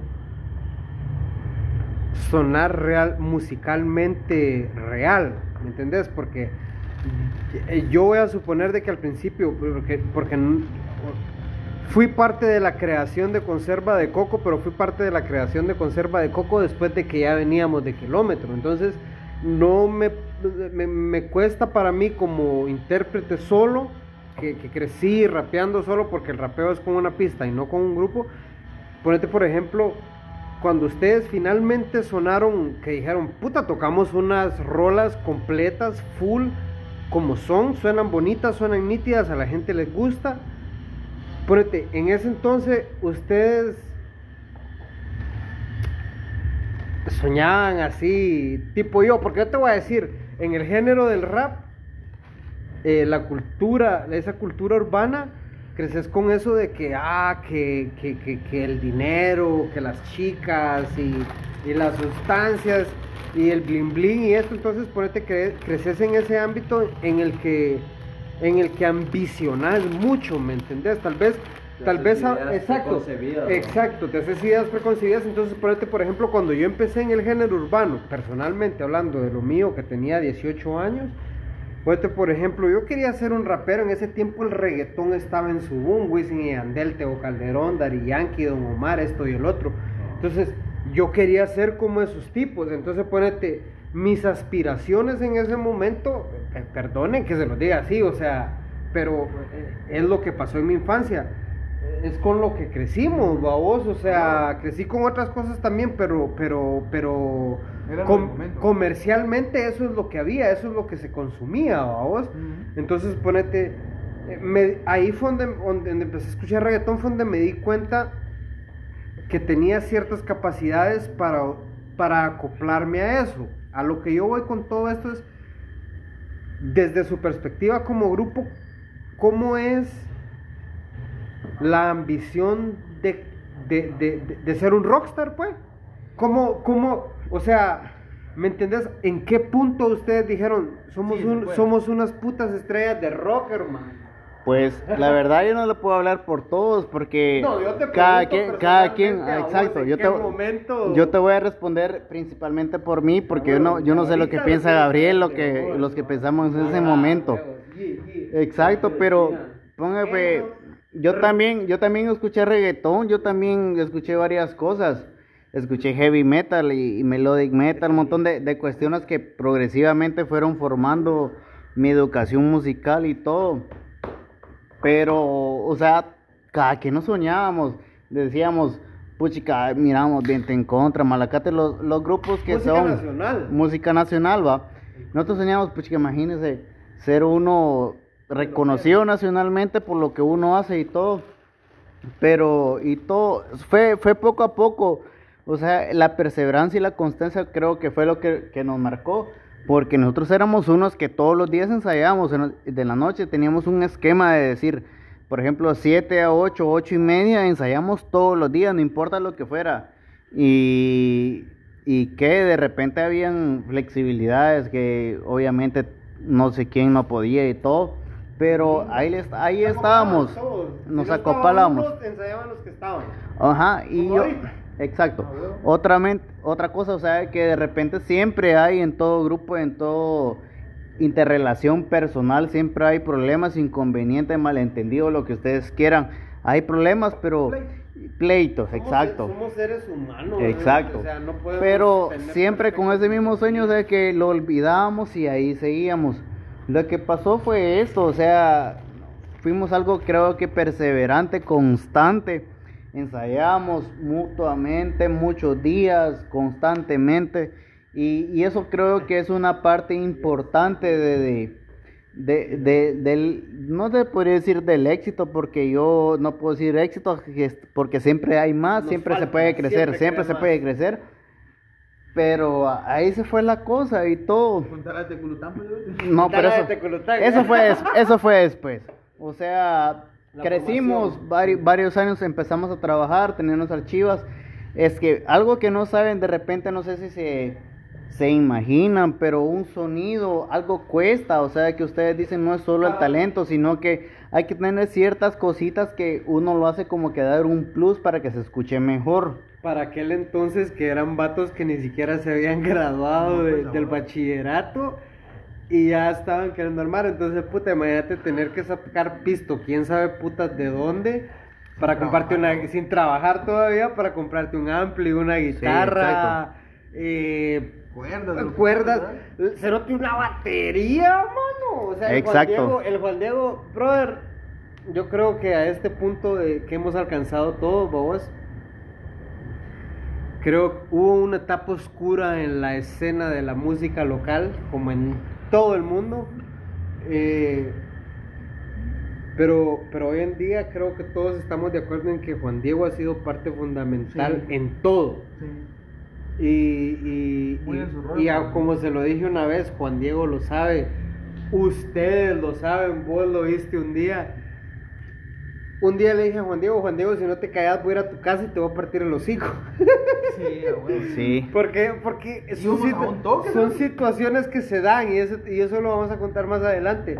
Pero lo que voy es a que imagínense en aquel entonces aquellos con esa edad. ten- o sea, yo quiero ir un poquito más porque creo que vas a llegar a ese punto de. Porque quisiera saber de dónde puta sacaron dinero para comprar las chivas, cerote. Pues mire, pues mira, o sea, al final de cuentas nos graduamos. Eh, eh, Juan Diego, Gabriel son un año mayor, un año o dos, no sé, mayor que yo. Eh, Gabriel empezó a estudiar, eh, a trabajar y, y compró, ajá, trabajaba en, en Bulls, ahí está. Compró su guitarra y su amplificadorcito. Yo igual, yo estaba en quinto, todavía no estaba graduado. Trabajé en las vacaciones y me compré mi, mi guitarra, la que me huevearon. Compré mi amplificador, lo que, lo, lo- con lo que empecé, pero era la ilusión, o sea, que no me importaba trabajar dos meses para yo tener un sueldo y el otro día yo estaba esperando a mi jefe que me lo depositara porque yo estaba en Guate para comprar mi mierda. Esa era mi idea. Entonces, eh, era mi meta.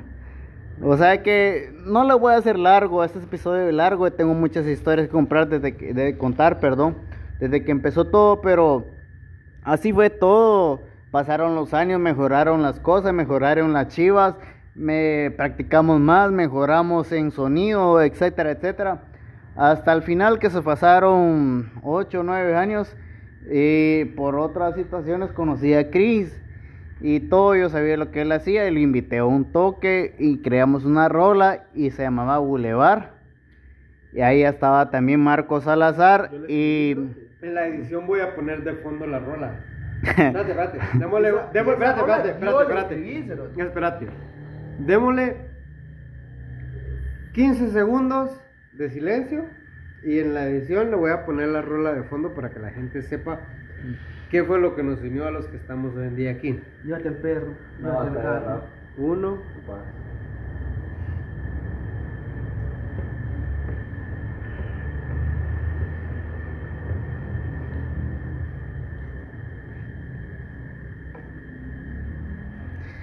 Bueno, así es, esto es lo que nos unió. Lo que ingresamos al niño Cris, lo bautizamos, le persinamos y todo, e inició. Aquí fue el primer punto de partida. Yo no sé si, si es como que una mística, una fórmula y todo, pero yo le digo que a los 10 años los proyectos dan frutos. Así que Cris inició, de repente se nos unió también Arturo Viga, Un montón de gente. un montón de Se gente. hizo un proyecto muy- Alex Salazar también antes. Alex Morales. Perdón, Jack, perdón, Jack. No, o sea, Papaya de Celaya. César. Ah, no, sé qué putas era, pero. Bien, Pa- cerote, o sea, que no está el apellido más. no, no, mejor que no te lo sepas. Y eso fue lo que nos unió. Ahí fue donde llegamos. Ahora, La yo cosa quiero, que- mira, pues, van 32 minutos. Yo quiero que al, al, al minuto 33 vos, nos, vos nos- les contés a todo el que Sí, nos escucha, huevo. donde nos escucha, la pasada de Teculután, porque a mí es la que me contaron y esa mierda, pues, esa mierda es así como que De lo más nítido. por dicha no nos ha pasado, lo más cercano que nos ha pasado es cuando empezaba a improvisar en los bares con, con Noé Magaña, que la Carla siempre me pedía que cantar, que rapeara hojas secas, nunca pude rapear hojas secas y no me dejaba cantar, no me dejaba rapear, entonces valía verga, pero esa historia de Teculután es digna de una estrella de rock, cerote, ¿eh? Contá esa mierda. Yo creo que toda, todo grupo, toda Es que ahí no se- artista individual iniciaron con una, con una historia trágica y así fue. Yo creo que es una historia cómica para nosotros. Simplemente antes que se uniera Chris, y estaba Marco en el grupo, estaba Alex Morales, ¿Cuántos años tenías? estaba, yo tenía como 19 años. el grupo, güey. Ah, no sé. ¿Cuánto? Ya tenía sus 5 años, ya tenía más de 5 Como años. 7, 8 más o menos Ah, el grupo. Sí, es que para hacer noción más o menos de a qué punto ya estaban, puta, Estamos hablando- 8 años tocando juntos y te pasa esto. ¿ah? No, no, la verdad, o sea, que como, como yo mencioné que cada, cada vez íbamos mejorando y todo, lo que pasó es que conseguimos un, no sé si acercamiento se podría decir con una, con una cervecería importante de aquí en Guatemala. Eh, espérate, espérate, espérate. No digas. espérate, No, no. No menciones nombres. Pero no estarías mejor. Ahí está. Va, ahí ya se los mencioné. Por cierto, les voy a tirar la indirecta, patrocínenos, güey. El, el- el- el organizar el podcast va acompañado de un 15. va Un paquetón. Con o sin patrocinio, el, el- el episodio se supone que se graba con un 15. Entonces, Por eh, por, si, 15 que nos manden. por si acaso alguna persona relacionada a la compañía cervecera guatemalteca que tiene como logotipo un animal campestre que hace la kikiriki en las mañanas, eh, estamos dispuestos a que nos patrocinen, güey. Es un- hay que sacar varas de esta mierda. Ángel, contala de Teculután, estaban a punto de que la gallo los apoyara. Pues, no, hombre, ahí fue explícitamente y expresivamente y concretamente explicado, man. Esa mierda es épica. No, la verdad, o sea, no estaba Cristian todavía, no vivió esa experiencia, pero lo que pasó es que empezamos a formar una relación con esa empresa y pues nos dijeron, miren, o sea, están, están bien y todo, pero lo que pasa es que necesitamos promoción y cada concierto ustedes tienen que estar disponibles para cuando nosotros nos digamos y ah, está bueno, ¿va? Va, la primera vez, la primera vez eh, estábamos en Teculután, nos mandaron para allá, era una, una fecha. Capa, Guatemala, Centroamérica. Era una fecha de motocross, no sé qué campeonato ni nada, pero simplemente, simplemente nos dijeron tenés que estar en tal lugar, a tal hora empezás a tocar y eso es el rollo, o sea, simplemente cumplimos, llegamos hasta allá, nos dieron el lugar que yo no sé si ya está clausurado y todo, Ya ni existe. ya ni existe. Pero la cosa es que nosotros llegamos a tocar y tocamos lo que naturalmente nos empezamos a tocar, que es rock, rock nacional y internacional. Eh, Eh, eh, eh. Y, y lo que pasó es que nosotros tocamos lo que hacíamos, por lo que ellos nos conocieron, pero lo que nos, nos, em- los, ¿qué? O sea, lo que nos chocamos es que era otro el ambiente, otro tipo de música que ellos Era- esperaban La gente escuchar. pelear. Otro tipo, otra, otra cultura muy diferente a la que Exacto. estaban ustedes acostumbrados a satisfacer, que es, el- el- por decirlo así, un público más bohemio, de estar en el bar escuchando tu rock rico, a ir a, a- un grupo de gente que, que lo que quería era agarrar por rumbo, o sea, gente que tenía un gusto musical completamente diferente a lo que ustedes llevaban. Exacto, o sea, era, era un músico, nosotros tocábamos lo ¿Qué normal, tocaban en ese entonces? Rock. Rock. No, sí, rock, pero ¿qué, qué rolas? nacional, internacional, lo ¿Cómo que, cuáles? el Mencioname rock de los canción, 80, mencioname rock de los canción. 80, Ponele 70. Por la que la 90. le tiraron su- Ajá, esa, la, ok, espérate, espérate, espérate, espérate. La canción del dilema, ¿cuál fue? ¿Cuál estabas tocando? Una de viento en contra. ¿Cuál? Perdición. Perdición, Va. exacto. Estaba tocando Perdición de Viento en Contra. De nada de Viento en Contra. Te acabo de mandar un montón de gente que ni siquiera te conoce para que los escuche. ¿Qué pasó cuando empezaste a cantar esa rola cuando estaban en ese lugar? Lo que pasó es que, mire pues, es que siempre psicológicamente que hay que aprender, o sea, el, el nivel de motivación, lo que quiere escuchar la Mara. Simplemente entre nosotros había una, una educación, o sea, lo que estaba escuchando era algo música más popular. Perreo. Estaba el reggaetón de moda. Reggaetón, exacto. Reggaetón, O sea que toda la mara bailando y nosotros íbamos a tocar rock, o sea que hay una, una baja en la musicalidad, en el ritmo y todo. Era un poco menos bendiga. impopular. Ah, Cuando nosotros tocamos, cuando nosotros tocamos, o sea, había música que Cambio de género. un cambio de género. Hubo un contraste demasiado Sí, drástico sí, sí, para a introducirlos a ustedes, al público que los escuchaba. Exacto, ahí está. Y la mara andaba verga. Y simplemente la mara Teculután. a verga en un estado de ebriedad así alto y de repente era Mara con un poder inquisitivo, se podría decir medio alto o alto como ustedes quieran.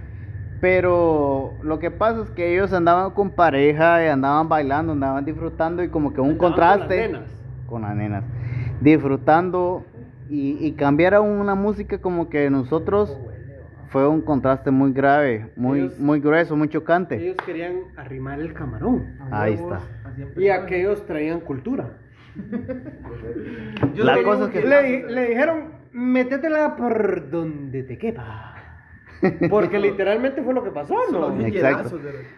O sea, eso fue lo que pasó. Yo, yo, yo cantaba esas rolas. Yo era el vocalista y todo. Y lo que hicieron, me mostraron la mecha, como se dice coloquialmente, Cuando ¿va? dice la mecha se refiere a una pistola, a un arma de fuego. Para la gente que nos escucha en Venezuela, los que nos escuchan en El Salvador. Chamo, para los venezolanos, mucho loma, brother.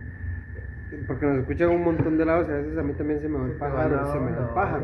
Pero le enseñaron la mecha, el cohete, el boom boom, la pistola. Después, porque yo seguí tocando, seguí cantando, o sea, no podíamos interrumpir tan así tajante el, el, el- la presentación que teníamos, pero lo que pasó es que decidimos mejor como que cortar y todo, porque hasta me tiraron un hielo casi que en la cara, si no me hago un quita de Karate Kid, a mí me dan en la cara ese hielo, Oye, esa mierda. Pero Es- es- el Yo- pitufo, espérate, el pitufo. paréntesis, paréntesis, El el pitufo. pitufo, paréntesis. ¿Qué es el pitufo? El pitufo es un Toyota. es un Toyota 22R modelo och- 1983. a la verga, 83. que ha sido el medio de transporte de todo proyecto musical del que los que estamos aquí han sido parte. Sí. Imagínense ustedes eso. Ahí Yo está. tenía mi primer carro, vos, que era Exacto. un Corolita modelo 98. Pues el pitufo era un pick-up. Un pick-up, una, una camioneta, una truck, no sé cómo se podría decir. un pick-up truck. La cosa es que en esa, en esa máquina movíamos todos los instrumentos que ocupábamos. Movemos. Movemos todavía. seguimos a huevo de la- Seguimos Ajá. moviendo en el pinche pitufo. Es una Entonces, máquina. Eso lo estacionamos a la par del escenario. Era un escenario que taparon la calle completamente. Y, y todo lo teníamos a la par. Y, y cuando presentó ese proyecto y ese problema, pues lo que hallamos es subir todas las cosas al pitubo. O sea que a la par lo teníamos. Y lo subimos todo y lo fuimos a la porra. Simplemente Shaq es un hombrito, algo, algo grandote, ¿va? o sea, algo No, eh, para quienes no saben por qué- intimidante. para quienes no saben por qué le dicen Shaq, le dicen Shaq por una comparación con Shaquille O'Neal. Es un tipo inmenso, con eso digo todo. O sea, Inmenso. in- no, no, no, tampoco está inmenso, pero le dicen Shaq por Shaquille O'Neal, el basquetbolista americano Ah, huevo. jugador de Los Ángeles Lakers, que fue compañero y dúo del famoso y recién fallecido Kobe Bryant, que murió en un accidente de helicóptero justo al principio de la pandemia. Es que antes de ser músico fui, fui basquetbolista. Es que también so- pues, sos, porque tú jugás basquetbol.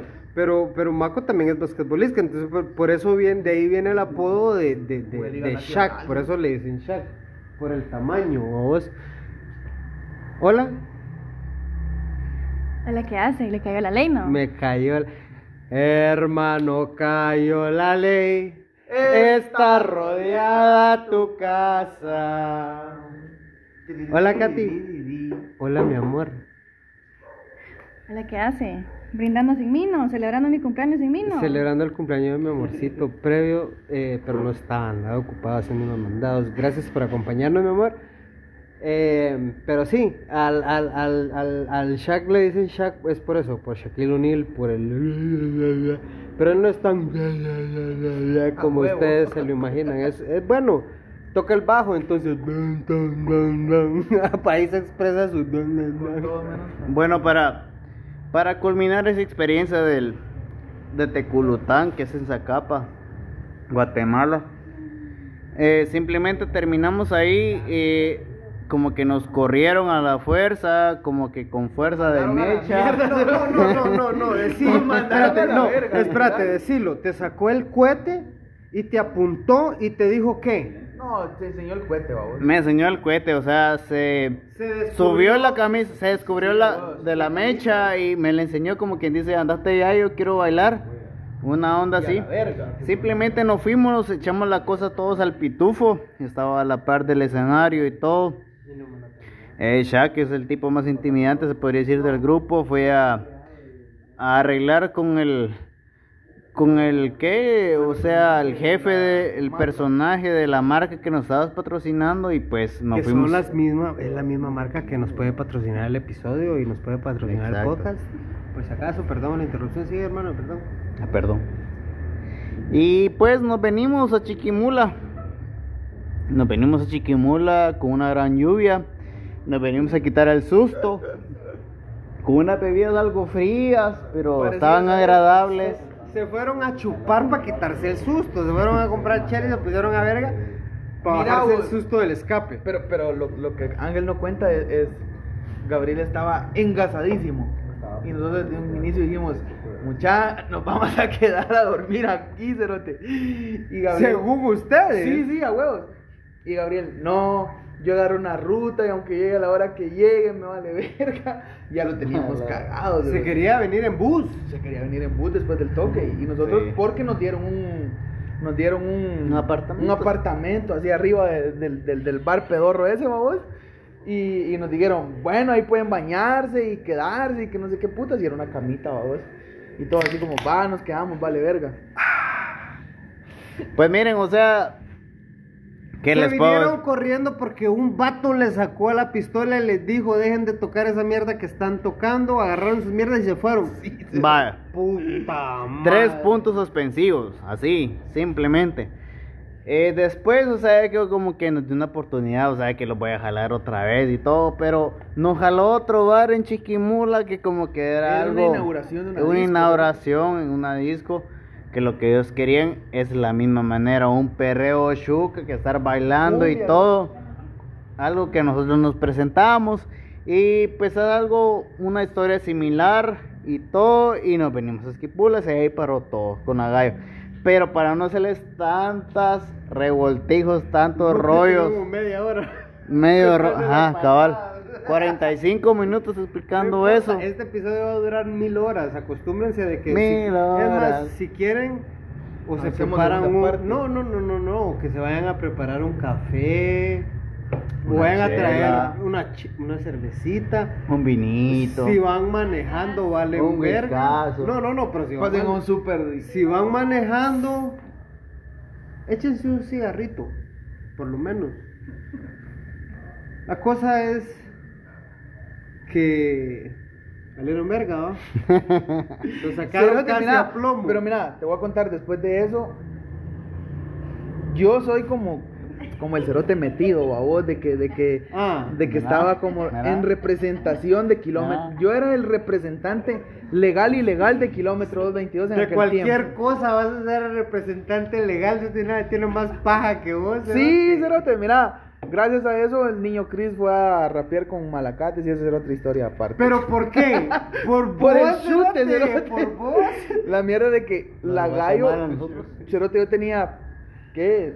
19 años y era el representante legal ante la gallo de kilómetro 222. No teníamos ni facturas, nos ¿Cuántos prestaban la años factura. tenés? 10, bueno, tengo 27, babos. Aunque Mira. lo, mira, lo, lo podrás seguir siendo y, y, y estamos en las mismas. Sí, sí, sí. La, la miércoles es de que va, viene la gallo y, y- y nos dice, mucha, miren, ustedes ya están jalando con nosotros. ¿Cuánto nos cobran por toque, babos? O sea, toque de música.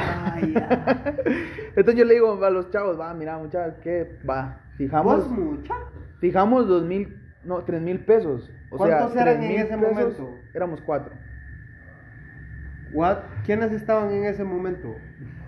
Mira, pues, es- no, vos éramos... Sí, cuatro huevos. Ángel, Gabriel, Juan Diego y yo.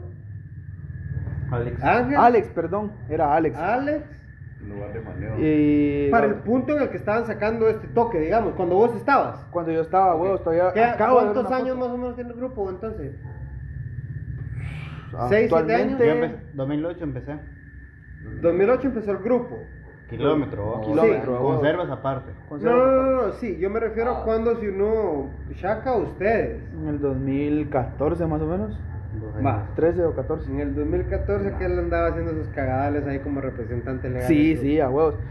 Ah, de hecho, antes, babos, porque según yo... nosotros, No, no, no. según ustedes, porque yo Se- todavía no tenía Fíjate que le ver puedes, ahí, preguntar, babos. le puedes preguntar a aquellos. Yo ni siquiera tocaba cerote y les conseguí un toque en pradera con Ban Rural. Y esa mierda fue bien chistosa porque solo estaba el pitufo y metimos a Diego atrás en el camper y iba como que era pulpo el cerote, hacía como. Tenía camper el pitufo. Sí, tenía camper blanco. Tiene, camper, blanco, cerote, yo lo sí. tengo guardado. Sí, es cierto, es cierto. La mierda es de que yo ni siquiera tocaba. Y era el que conseguía los toques, babos. Y esa vez Ban Rural, puta, Pues nos dio sí, un... todavía los conseguís. Ah, pues sí, yo soy el dealer, babos. Ban Rural nos contrató. Los de Ban Rural, para los que no saben, es un banco aquí que es como el amigo que te ayuda a El- crecer, pero Angelito lo llevamos muy tarde, entonces el, el ya no banco, creció. ajá, sí, es como que el Banco Nacional, ¿no? Ajá, a huevos. Entonces, eh, pues ya con la gallo fue como, eh, miren mucha, ¿cuánto cobran por toque? Tres mil varas, va. Ok, más viáticos a huevos. Va, vivos, yo les ofrezco darles 2.500 varas por toque fijas, más viáticos, pero les voy a dar, puta, 30 toques en el año. Entonces, va, mira, los espero el lunes con su representante legal. Hoy sí, así, tienen que buscar algún representante legal, inscribirse legalmente y todo. Y cerramos contrato.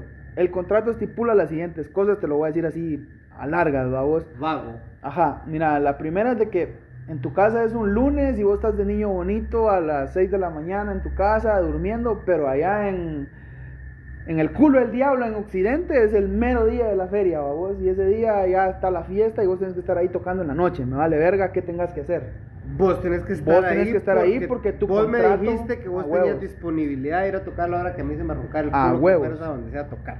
A huevos. Esa era una. La otra era, tenías que hacer jingles con la marca. Yo lo he hecho. O sea, simplemente le, le hacías una, un, un- un jingle. experiencia. A huevos. Haces un jingle y no tenés derechos de autoría sobre ese jingle. Es totalmente dueño la marca. Porque ya tuvieron un su rollo con un grupo anteriormente, con una canción que se hizo famosa y, bla, bla, eso bla. es- y esa es una cosa muy importante, perdón que me meta, eh, es una cosa bien importante para quien nos escuche, que pueda tener cualquier tipo de, de, de, de estar trabajando en todo este rollo de la música. Ponete, por ejemplo, en esos casos, hoy en día se da ese caso de, de, de vos validar y legalizar lo que vos creás. Entonces, ponete, por ejemplo, está- es cierto, vino esta, esta entidad bancaria que ya dijiste el nombre, vale verga, eh, ahí les, les voy a pasar la factura de cuánto es por publicitarlos aquí. A huevos. Eh, y te dicen hace esto. Pero entonces hay, hay, hay una cuestión que, que- que mucha gente que, que, que como nosotros ha, ha querido de alguna forma u otra proyectarse musicalmente, eh, no conocen. Y es nunca, nunca otorgues tus, tus, tus royals, tus royalties, babos. Son, es, es el, son tu, ajá, per- gra- gracias mi amor, gracias. Son las royalties, son tus regalías, es lo que dice que, que, que eso es tuyo. Que es tuyo. Es cierto. Pero es cierto, es un pro. a ser es- no, de- no, no, no, no, porque, porque, porque es que eso es lo que la gente necesita entender, porque eso es lo que nosotros en nuestro momento no sabíamos. La empresa puede apropiarse del producto que vos creaste, porque es un producto que vos creaste para ellos. Para ellos. Pero eso no quiere decir que no pueda decir fue hecho por Shaq. A huevos, a ley, no te dan los créditos, decís vos. Eh, no, no, no es que te, no te den los créditos, es que no tenemos el conocimiento suficiente para saber de que sí puedes tener regalías por, tu, Por por, eso. por- por eso. Claro, porque vos le puedes decir a, a la empresa X, quien puta sea que te, que te contrate. Mira, es cierto, yo te voy a hacer un jingle y, y yo lo he hecho y lo hice. Después de que lo hice, comprendí eso y lo aprendí. ah. Exacto. Entonces, ponete por ejemplo, ellos no hacen plata de lo que yo hice, porque es un anuncio que ellos usan para hacer publicidad. Pero si ellos monetizaran Por reproducción. por reproducir cada vez esa cosa, yo tengo que tener un porcentaje de eso. Sí. Y eso es una mierda que, que- que no sabemos y por eso, perdón que me meta, yo sé que nos salimos de- del, del tema en el que estamos, pero es una cosa que para el que sea que esté en ese rollo, si alguien por puta casualidad nos está escuchando, tienes que saber Vivo en eso. Exacto, mira, yo te voy a dar esto, pero esto es mío. ¿Y cómo lo haces? Eh, no sé, en Estados, no, en. Estados Unidos lo aprendí de una forma muy pendeja, pero aparentemente es una forma legal de hacerlo. O si encontrás en, el- eh, creo que en algún momento voy a buscar la forma de, de, de comentar cómo hacerlo, pero buscar la forma de legalizar que eso te pertenece. Fíjate que. Por más que vos lo vendas, o sea, sí, lo vendes y lo proyecta fulano de tal, pues. pero es hecho y es propiedad Tuya. mía. A huevos. De hecho, dentro de eso es de que ellos te dan el estudio de grabación. Sí, sí, pero, pero es el error. eh, mira, pe, Sí, mira, huevo, es el error parte. hoy en día porque el mercado hoy en día es completamente diferente. Sí, sí, a. Por, este- por ejemplo, entonces, en el mercado de hoy en día viene alguien, viene un artista y, y te firma una disquera y te dice, mira loco, te vamos a dar lo que vos querás para proyectarte como vos querás. Entonces, lo más común hoy en día es el pop urbano. ¿Por qué? Porque el pop urbano es lo que vende, es lo que consumimos. Es que hoy en día, 2021, se consume. ¿Va vos? Entonces vienen ellos y te dicen, ponete, por ejemplo, ¿qué quieres hacer? Va, yo quiero rentar una casa en la playa y llevarme a la banda por un mes y allá en ese mes vamos a grabar ese disco. Viene la disquera y te dice, ahí está, tenés, ahí está tu casa en la playa, ahí está la comida, ahí está lo que vos putas pidas para estar ese mes entero zampado ahí. Y vos vas a ir y vos vas a grabar tu disco. Eso sí, cuando el disco salga, Se venda. El disco, el material, el producto le pertenece a la A disquera. la disquera. Ujú. Lo que vos, según vos ibas a ganar, El ya te lo pagaron porque fue lo que te dieron para que vos lo grabaras. ¿Me Sí. entendés? Entonces, si hay una cosa de que cualquier cerote que nos escuche, y como digo, perdón por desviarnos tanto, pero sépanlo, No y búsquense, infórmense, perdón que en el momento ahora mismo no pueda brindarles específicamente una información que, que, que verifique y una cosa más concreta, pero ponete, verifiquen cómo ustedes pueden certificar su, su contenido, su material, cómo pueden hacerlo de su propiedad para que sea siempre suyo y no pase a ser a manos de alguien que vaya a hacer plata con eso. Sí, a huevos. ¿Por qué? Porque de lo que les hablaba, de aquí a 10 años, Cerote, de aquí a 10 años, vos subís una, una canción en Spotify. Y es cierto, quizás al mes te oyen 5 o 10 cerotes. Pero de aquí a 10 años, eso puede ir creciendo y ya no van a ser 5, porque de repente esos 5 te escucharon por 5 años. Eso representa cierta cantidad de reproducciones y cierta cantidad de plata. Cierta Sí. cantidad de plata que te va a entrar a vos y no a, Y no a la y empresa. no a una empresa. Sí, a huevos. Mira, pues Voy a hacer un libertad. paréntesis, voy a hacer un paréntesis, Shaq, porque, porque eh, creo que Changel ya nos contó la más épica. Estamos al borde de 57 minutos por episodio. Este fue el segmento número uno. Mi brother, Ángel Espina.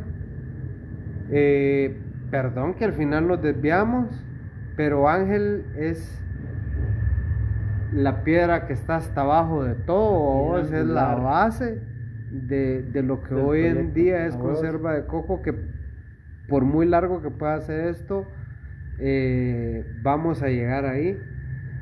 Eh, 57 minutos con 39, 40 segundos. Voy a, a- a- a cortarlos y nos vamos al, al- al- A la parte 2. a la parte 2, al segmento número 2, Número 2. que ya es la casaca que nos va a contar Shaq, que como pudieron ver al final de esta parte, era el representante legal A de kilómetro 222. Carretera Entonces, Honduras. seguimos con el, con el segmento número 2. Marquito Salazar, el Shaq. Voy yo, voy yo. Voy yo, voy yo, voy yo. El Cristian Ah. Ah, espérate, ¿cómo terminamos el segmento primero? Perdón, valimos barriga, señor. Verga. Voy yo, ¿sí? Sí, dijimos que venía. El Cristian presenta los cuentos de la cripta número 2. parte dos. Yo era el representante legal, babos. Ahí nos quedamos. Bueno, sí, en, sí, el- en la casaca de Quemaco era el, el representante legal. ¿Por qué? Porque aquel siempre. ah, que él conoce a medio. Chute, que es el cerote, conoce a medio mundo. Y entonces. Ah, yo conozco a Fulano. Ah, yo conozco a Fulano, vos. Va. Ahora contá tu épica. ¿Cómo llegaste? Mira, pues. Yo me iba a graduar de bachillerato, se lo te di esa mierda en el 2012. Y le dije a aquellos. ¡Se va a acabar el mundo! Sí, a huevos. En noviembre tengo mi grabación, ¿será que tocan? Y a huevos vamos, montamos el toque. Yo medio tocaba una rola en el bajo, cerote, sí, pero medio. ¿Cuál? Chompipito en bicicleta, de letargo, cerote. Sin paga, esa rola fue la que toqué. La mierda. Ah, huevos. La onda es de que va a salir ese toque y después, al tiempo, Cochito se fue. Y me dijeron, mira, ¿quieres tocar bajo? Va, órale. Pero Ángel no estaba.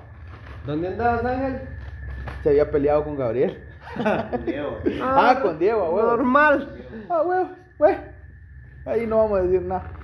La miércoles es de que teníamos un. Y sacamos un toque con aquello, solo Gabriel, Diego y yo. En la molienda para un día del cariño. Luego. eh, llegó el angelito así como que, mucha, miren, eh, yo le meto esto y empezamos ya a tocar ya nuevamente los cuatro, vos. ¿Qué- Pero qué yo, tocaban? rock. Rock, vos. Que vive el rock. Yo seguía siendo el representante legal de los toques, cualquier cosa me llamaban a mí. Es que cualquiera lo vos, pues. Mira, pues fuimos a tocar a un a una boda, a unos 15 años y ah, la verga. Los internacionales. Va, la cosa que cuando la gallo nos dijo, mucha, ¿cuánto cobran? 5 mil pesos. Bueno, les damos Qué abusivo. les damos 3.500, pero 30 toques, va. Me vengo yo con la propuesta. ¿Cuántos toques? 30 en el, en En el el año. año. 30 a 2500. Estás hablando que como 60 mil pesos, una mierda así. Ma. Más regalías, más grabaciones en el estudio de ellos, más la representación de ellos a nivel Mala internacional. fama que ibas a agarrar andando, güey. Perdón. Otra persona inculta justo atravesando nuestra área que cree que, sus- que cree que su CRF es algo cool porque suena La mierda es de que No, hermano, no es cool tu CRF sonando así, solo para que lo sepas. les digo yo a aquellos, mucha, miren, la gallo nos dice que, que es fiesto. Y Gabriel fue el primero en decir, mucha, yo Nelva. ¿Cómo? ¿Por qué? Gabriel trabaja en una institución aquí que es como muy ya sólida. estaba trabajando, Ya estaba en, trabajando en la ahí. cadena es, es- esclavi- escle- ¿cómo se dice? Es- en. Esclavizadora. Sí, Ah, a ok. huevos. Eh, Es como un lugar donde te esclavizan, me la acabo de inventar, no te preocupes. La mierda es de que Gabriel ya estaba ahí, decía, mucha, miren los beneficios que me dan ahí, la gallo no me los va a dar, va. Y la estabilidad. Y... A mí, te soy sincero, me valía verga porque yo trabajaba con mi mamá En la imprenta. en la imprenta. Entonces iba y si me tocaba ir a tocar, pues me iba a la verga y no tenía compromiso laboral con nadie. Ángel en ese entonces no estaba ni trabajando, creo yo. Acababa de... Ah, bien, estabas en el, en el proyecto ese pedorro de... De ese, de gobierno, a vos. La mierda es de que dijo muchacho yo por mi plaza, entonces Nelva. Y pues no quedaba nada más que yo. Entonces, mira, le llamo el de la gallo, fíjate que no vamos a poder llegar y los patojos no quieren. Y, y Nelva, ah, va, no te preocupes. Mira, cuando vamos a tener otro toque, me llamas. Sí, no tengas pena. A la verga. Nunca loco. les Nunca llamaron, más nos volvieron a llamar. Ese es el momento crítico donde creo que todo artista tiene que decir sí o no. Vas y vales verga y de repente la metes. Sí. Ole, verga. Es muy, es, es muy difícil esa situación, pues. Es muy difícil esa decisión. Va, la mierda no de los que. culpo por haber, haber dudado. pero- Mira, pues, para mí después fue un proceso así como, puta, valimos verga y empezamos ya como a pulirnos y a meternos más en el rollo. Llegaste vos, llegó todos los músicos que ya dijimos. Y teníamos la pica de que un pinche bar en Chiquimula, bueno, un bendito bar o pinche bar, no sé, odiado, amado por todos. Un bar en Chiquimula. Un bar en Chiquimula X. Era como el escenario para dar el salto, a vos, de decir, bueno, ya me presenté ahí, ya metí la verga. Aparentemente ante el medio, ¿va vos. No, La mierda es de que no nos ponía los ojos porque ya se habían mandado una cagada anteriormente, vamos. ¿Cuál? Entonces, mm, la vamos a ignorar por hoy. Habían ido al lugar y habían tenido su primer presentación en un lugar en el cual podrían tener algún tipo de proyección, pero llegaron y la cagaron. A huevos. Yo no, yo no sé cuál es, nunca le he sabido, pero yo sé que por lo menos cuando yo llegué por primera vez a ese lugar, qué bulla la que hace este cerote para comer, mano. Qué barba, qué barbaridad. Aquellos a, a- a kilómetro 222 en sí en ese momento, cuando fuimos, cuando yo, Cuando ya eres when, when myself went for the first time, yo noté que a, a kilómetro, cuando yo fui la primera vez, yo noté que a kilómetro le tenían cierto tipo como de... desprecio.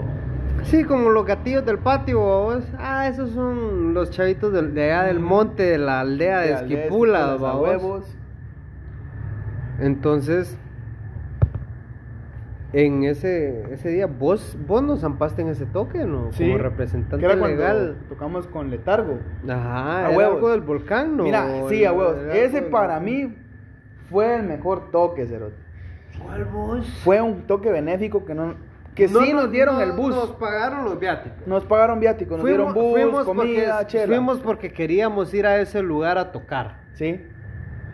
Nosotros éramos Nos pagaron para el bus y la el cena. telonero, a vos, porque después de nosotros, pues tocaba otro grupo de pedorros que no, me caen en la verga. Es que, no, es que hay que ser realista. Nos llevaron Porque no tenían a quién más llamar. no tenían a quién más llamar. Entonces, bueno, va, llevemos estos cerotes, está bien.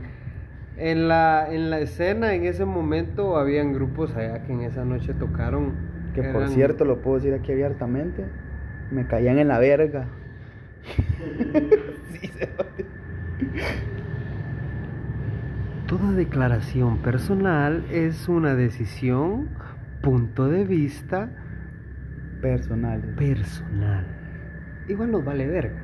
Pero eh, sí, era una cuestión de egos, que Sí. fue lo que nosotros logramos. eh, Después de esa noche creo que se marcó esa noche. Sí, porque nosotros personalmente ya habíamos roto esa cuestión de egos. Ya habíamos llegado al punto de de dejar cada quien fluir a todos los compañeros, va vos y vos haces esto, vos haces el otro. Ya era como más perfecto, vos exacto. O sea, era un proyecto donde todos estábamos abiertos a adaptarnos a cualquier cosa que hiciera cualquiera de nosotros sentir más cómodo. Y era aceptado. Entonces, ellos en ese momento, después de nosotros tocaron, podemos No, el pero me acuerdo, recordate, Pero recordate. espérate, pero podemos decir, vamos a decir los nombres, o sea, no es nada personal porque eh, tampoco es nada personal contra ninguno de ellos, No, porque no, al día bueno. de hoy Pues seguimos siendo son cuates, babos, son colegas, son personas con las cuales todavía, bueno, yo, yo muy poco, porque yo Sí, soy bien antisocial, pero, pero son personas con las que no hay, un- no es una cuestión personal, babos. Pero en ese entonces era como que nosotros éramos los don nadie. Bueno, aquellos iban con esa mentalidad, porque yo no lo sabía. Yo no sabía en ese entonces que kilómetro Qué no vergueo. era Del agrado de... no era del agrado del, del, del público de, de Chiqui, babos, de, de- Pero, mira, ese día a mí lo que más me queda así como grabado fue la prueba de audio. Porque en las pruebas de audio solo estábamos los grupos. Habían dos grupos, solo, solo Sí, estaba. sí porque, porque digamos que el bar ya tenía el preset de letargo a vos, entonces no Que necesitaban... letargo es para quienes no nos escuchan afuera del país. Letargo es un grupo de rock de Nacional. nacional 2000, principios del 2000, 2000. finales del 90, principios del 2000, que, que tuvo su impacto en, en una generación. Eh, entonces eh, nos llevan a un concierto benéfico eh, donde el grupo principal era un grupo nacionalmente reconocido. Para nosotros era una buena ventana, Sí. porque llegabas a un lugar repleto. Sí, porque la mano llegaba por ellos. ¿va? Porque la gente llegaba por ellos, no por nosotros, pero tenías una ventana de que ellos estaban ahí y te escuchaban. Sí. Eh, yo he improvisado todo siempre. Eh, lo mío es improvisar y por muchos años he improvisado todos los conciertos. Vos sabés que no es una mentira. Sí. Nunca de hecho, este escribo- podcast es, imp- es improvisado el día de hoy. Mm, Sí, aquí. por eso, perdón la calidad del sonido, como les digo, pero es lo que hay. Oigan una moto en el fondo, perdón, pero es lo más real, es lo más políticamente incorrecto que existe. Así se llama este programa, el podcast. A huevo. Perdón, pero agarramos la magia justo cuando sucede, sin importarnos lo que sea. Pero, pues llegamos a ese toque y Yo no sabía del desagrado que había de esa ciudad. Qué rico. Nuestra cerveza. Manden un 15 cerotes Manden un 15, no les cuesta tan caro el patrocinio, un 15 por episodio. Aprovechen la oferta. Hacemos uno cada fin de semana. Si ustedes gustan, hasta tres por semana. Pero pues llegamos y cuando hicimos la prueba de sonido, el, el- el grupo más popular de la ciudad Se quedó yendo. nos escuchó en la prueba de sonido y por las canciones que estábamos tocando, Que no era algo conocido. que no no comercial, es- no- pues no comercial, sino que eh, vos sabes de que acá eh, los, los grupos que empiezan a crecer de esa forma empiezan a crecer tocando covers de Covers, rock, mm, eh, Maná Maná, y cuanta mierda. rock nacional, Rock viento en nacional, contra. Malacate, Soda Stereo, lo que quieras, los lo que quieras, lo que quieras. Ellos ya venían con algo un poquito más popular, más nuevo, Más gringo, más gringo, perdón. Pero nosotros llegamos con algo muy clásico, pero con una cosa que nadie se esperaba, que era todos los grupos hacen covers, pero nosotros hacíamos covers A nuestro mosh. con otra forma, con otro toque. No es un cover perfecto, no es replicar la canción, sino que era darle tu toque. Y encima salía Don Cerote en el medio de la canción cuando nadie se lo esperaba, rapeando y tirando unas rimas relativas a la canción Y en el momento. en el momento. Entonces, fue algo que cuando ellos escucharon, porque todo el mundo estaba tocando rock, Sí. y nosotros llegamos a tocar reggae. Reggae, a huevos. Llegamos a tocar High de babos. con, con, ¿cómo se llama? Apache. Apache. Es, es, na, na, na, na, na. Ponela en el fondo para que la Eh, mala sí, la vamos a poner ahí en el fondo de la edición a- en- del episodio cuando, cuando salga, pero sí. Entonces ellos nos preguntaron, esa canción es de ustedes, mucha, y que queda, y nosotros, no, es de fulano y mengano, es un cover, pues.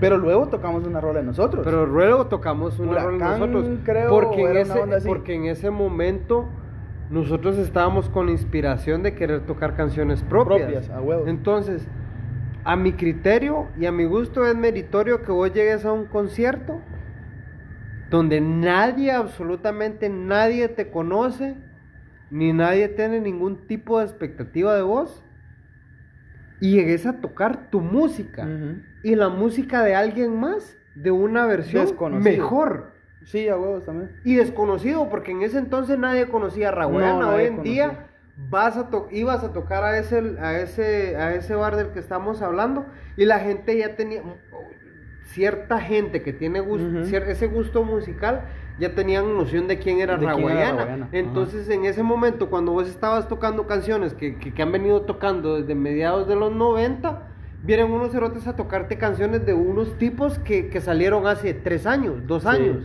Sí. Que Raguayana es un grupo de reggae venezolano. Que tuvimos la oportunidad, Ángel y yo, de ir a ver, Ustedes fueron a verlos. Y hasta estuvimos Puta. en backstage y cuánta mierda ahí con ellos. Vos, o sea, Sí, sí. va, o sea, son alguien que tal vez mucha gente que nos escucha nunca los han escuchado y escuchen a Raguayana, son una eh, eh, en su en Para empezar, su ¿de dónde base, son? Son venezolanos, fundamentalmente reggae, pero en realidad son una vers- una, una fusión de música caribeña muy, extraña, es muy extraña, Bien es, increíble. es- es- es- bien bien curiosa, escúchenos, entonces Y esa influencia fue por vos. Ex- Sí, porque, porque ponete por Ya ejemplo. toquemos esta rola. Sí, pero por ejemplo, por lo menos yo conocí a Raguayana por Apache, porque Apache Sí, es un rapero. es un Esa canción rapero. es con un rapero venezolano Ujú. también que se llama Apache. Que Apache era el. el, el, el- el bueno, no sé, perdón si voy a decir algo que quizás no sé y estoy diciendo mierdas que no sé, perdónenme si no lo sé, corríjanme, tienen el derecho de hacerlo. Pero eh, Apache y Cancerbero tenían, de tenían un disco. como- No, no, no, no, te- te hicieron un disco juntos. Ah, sí, es cierto. Apache y Cancerbero hicieron un disco juntos. Y yo he escuchado mucho trabajo de ellos juntos y, y- y no soy alguien que indaga mucho en la vida del artista, pero sí soy muy, muy fan de la música de Apache. Y, y yo sé que él tuvo una relación muy cercana con Cancerbero, por lo que te digo, o sea, de lo que yo conozco de la música de Apache, tienen un álbum con Cancerbero, como Ujú. dúo, por así decírtelo, de, de- de rap, Sí, que para vos. mí como rapero es a cualquier, a cualquier cerote que nos escuche que, que, que es engasado con el rap, sabes de que tenés que saber quién putas es Carcerbero en la cultura del rap. Del rap. Entonces, entonces eh, eh, Apache, viene Apache y hace un featuring con, con, con, con Reguayana, que es un grupo de reggae muy parecido, muy parecido a, a- a Cultura Profética, que es alguien de mi gusto. Y de ahí sale, sale a hacer esa canción, vos. Entonces empezamos a darle a kilómetro 222, un, o sea, prácticamente cuando entramos, porque entró Gerardo.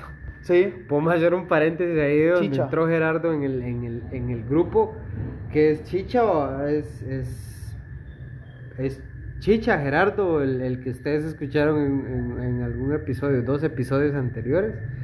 Es el baterista, el bataquero. Eh, a mi gusto, a mi criterio, el tipo es un genio porque sabe tocar de una Todo, de, de todo y es que sabe tocar de una forma que tiene feeling, ¿me entendés? Que es lo que nos ha caracterizado a nosotros en este proyecto. Entonces aquel se une a nosotros un poquito después de que yo me uno, porque nos quedamos sin Nos baterista. quedamos sin bataquero por problemas de, Eh, por, de oído. por pleitas, por pleitos de egos, porque eso es lo que es, mierda de, de chocos, vamos. Entonces, se une Gerardo, que, que al día de hoy es, es uno de mis mejores amigos, vamos. A pesar de que, de que lamentablemente por cuestiones personales y laborales, En a aquel le tocó irse a- un poco distanciado de nosotros, Poquito. siempre aquí en el país, está en Cobán, pero, pero había esa química, ¿vos? o sea, hubo un punto, Contá, contá cómo fue la audición de Gerardo. bueno, eso no lo podemos contar. bien, aquí, ¿por qué pero- no? Mira, pues políticamente incorrecto es eso, yo lo puedo contar porque, Bueno, perdón, contalo vos porque vos Perdón, o sea, yo creo que la, yo creo El que la lo gente, audicionó. Yo creo que la gente, yo creo que la gente que nos ha escuchado a este punto, que para mi sorpresa ha sido mucha, De hecho, fue un eh, invento mío, no fue que así fue la audición. pero tú, poco, Sí, sí, o sea, poco, o sea, la cuestión fue que lo dijiste, vos. Eh, Esa mierda. eh, a mi criterio hay una cuestión con los bateristas que Después de la mala experiencia. de la mala experiencia pre- previa a esto. En mi cuestión con los bateristas es que yo soy un rapero, pero yo no soy un rapero que grita. Mi, mi, mi flow, decís vos, es, es hablar muy suave, hablar tranquilo, eh, que no sé qué, que no sé cuánto. Entonces, el baterista retumbaba los tambores y no se entendía ni mierda de lo que yo decía, ¿va? Ujú. Pero Gerardo tiene ese toque que sabía cuándo callarse y cuándo dejar de tocar. Y me quedaba solo yo hablando y todos paraban y yo me quedaba y decía la frase más importante del verso. Y Gerardo sabía leer cuándo venía la parte más venía, importante del verso. Que fue, el- habla- hablemos honestamente, lo que me impulsó a mí con ustedes. Sí. Porque que la gente empezó a tener noción de lo que De yo lo decía. ¿Me entendés? O sea, la gente ya estaba esperando a ver qué iba a decir yo en ese espacio en blanco. sí. Ujú. ¿Vos? Y de hecho así seguimos. Entonces cuando, cuando aquellos dijeron, miren mucha, un, un chavo que acaba de venir a vivirse aquí de Esquipulas, es de Cobán y dice que toca la batería. eh, ¿Están de acuerdo? quieren eh, que lo, lo traigamos a tocar porque no tenemos baterista y tenemos que ver qué puta hacemos. Teníamos un toque, creo, ¿va? Sí, a huevos teníamos un toque. Teníamos un, un- un- un- una tocada ya de hecho fue el toque ya ahí en Chiqui. Porque El toque en Chiqui, sí. después de que nos bajamos del escenario, que metimos la verga ese, ese toque con letargo, fue como, mucha, ustedes están fijos tal y tal fecha. Sí, y no nos teníamos bataquero. fecha de una vez, es cierto. Cuando nos bajamos de ese concierto con Letargo, que fue épico, porque voy a contar una pasada, regresando, perdón que nos desviemos y lo que sea, como les dije, este episodio va a ser inmenso. Pues una cuestión bien curiosa. La gente quería que Chris siguiera Eh, la cuestión fue de que nosotros fuimos el No segundo. dejaban bajar. Fuimos el segundo El grupo o el primero, primero. el primero. Fuimos el primero. Abrimos el evento porque Abrimos el evento patito feo. porque éramos el patito feo, el que valía madre si alguien nos escuchaba o no. Pero ya estaba reventado. Pero ya había hora. mucha gente. Sí. Por dicha ya había mucha gente. Entonces cuando yo me eché la rapeada, la Mara se engasó. Se ¿Por cagó. qué? Porque yo empecé a rapear hablando sobre la gente que estaba en ese momento en el bar. Huevos. Y la gente tuvo ese clic y tuvimos ese clic. Y, y fue aquella onda que toda la gente estaba así, bueno, muchas gracias, y nos vamos. Y toda la gente, ah, puta, nos aplaudieron. Otra. Fue épico porque venir de que no te aceptaran, a de que la gente en ese momento haya disfrutado tanto lo que hiciste que te pidieron otra, creo que tocamos otra. Yo me si recuerdo en, así, pero lúcidamente, que la última rola que tocamos, porque pidieron otra, fue la del Rey de Vicente El Rey de Fernández en Vicente versión Fernández en Kilómetro rock. 2. Ajá. Ah, la baby. Sí, que era la canción que siempre tirábamos de estribo, Sí, porque la penúltima, antes de esa fue la de, la bamba. no, Gorilas. Ah, era la de Gorila de Que es la que, que, que tiene historia de que a vos te dijeron todavía Sí, la fecha de que, Sí. Que el sea, vocalista de, de Letargo era como, se quedó así como... Sí, o sea. Puta, ¿y este cerote? Estaba, estaba el baby y, y aquel me dice, o sea, me dice, el baby me lo dijo, o sea, me dice, o sea, porque en realidad era algo que no podías esperarte, pues, porque en, en promedio o tocabas algo tipo pop Maná o una tocabas, exacto, o tocabas lo típico, entonces, puta de la nada, tocas Clean Eastwood de gorilas, pues. Sí. Entonces me dice aquel, yo me quedé, me dice, así como que, ¿qué puta? Me dice, vos. Entonces, ponete, para mí, Esto aquel es mi monte cuate. Hay un tocando. episodio ahí con aquel que ya, que, que ya va a salir porque eh, lo tenemos ahí con el baby. O sea, está ahí en el aire, no lo hemos grabado, pero es un episodio con aquel. Entonces, ponete, para mí que alguien como aquel me diga que, que tuvo un pequeño impacto en, en alguien que aprecia cierto tipo de arte Sí. es valioso. Sí, sí. Porque al final de cuentas hay que ser realista. La plata te paga y te hace tener una vida talega. Pero el saber que tu, que tu creación es de agrado de alguien de muy difícil Gusto. es, es, es placentero. Te, te, te- te da más que, que, que de repente te ha dado tanta plata. Sí. Entonces, cuando terminó, después de ese toque, tocan los personajes, ¿no? Ajá. Los personajes pintorescos de ese entonces. Con aquella de Hey baby, Discovery Channel. No recuerdo, pero tocaron un montón de rolas de fondo. que yo en la peda me las pompié, o sea, estaba en el toque, ¡uh! ¡Qué buena mierda! Porque puta, qué buena mierda. Sí. Tocaban, tocan fantástico, vos. Sí. Pop, muy su rollo, muy diferente a lo que nosotros hacemos, pero lo que hacían, lo, lo que hacen, bueno, ya no, es otro proyecto hoy en Sí. día. Pero, en- o sea, lo que hicieron en ese momento, Cuando en ese toque, puto. fue nítido, vamos, Sí. o sea, fue una presentación a mi gusto mucho mejor que la de nosotros. Sí. Pero ya la Mara estaba como. Pero la gente tuvo ese clic con la rapeada y con la chingadera y la conexión. Y la conexión de vernos a nosotros en el personal. escenario, vamos. Exacto, no era tanto que qué tan bien sonabas. Porque ellos sino- eran muy individuales, va. Exacto, porque ellos eran, dejarlo muy individuales, sino dejar, o sea, que eran muy correctos, porque todas sus canciones fueron tocadas Igualita como la original. perfectas. Sí, vale. perfectas. A huevos. De pe a pa, perfectas. A huevos. Las de nosotros no. Eran un reguero por todos Sí. lados, pero no era una representación pura de lo que nosotros tocábamos, era nuestra representación. Nuestro estilo, vamos. Sí, Entonces, porque. creó una conexión con la gente, porque cuando yo rapeaba, miraba a alguien y le decía algo con lo que esa persona se siente relacionada. Entonces ya tiene un impacto más personal. Y era como sensible porque estábamos como apoyando una causa de, de un desastre natural que había pasado en ese Exacto. entonces. Entonces todos Entonces vos empezaste a jugar lado- con eso, exacto, entonces ya el corazón jugar con estaba los como- sentimientos de la gente, Sí, sí. claro. A huevos, la cosa es que nos bajamos del escenario y la gente no para de decir "Oh, otra y que no sé qué. Y nos dice el dueño del bar que pues el dueño del bar que nos daba fecha y de que tal y tal y cosa y que un gran una gran bulla y que bah, nos quedamos sin bataquero y pues entonces ahí llega Gerardo.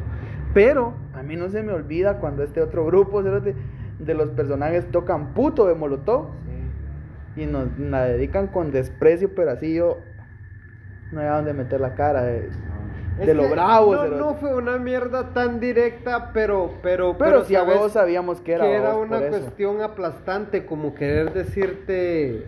Miren. Aquí man- no, aquí mandamos nosotros y nosotros somos la verga. Y lo eran, o sí, sea, sí, sí.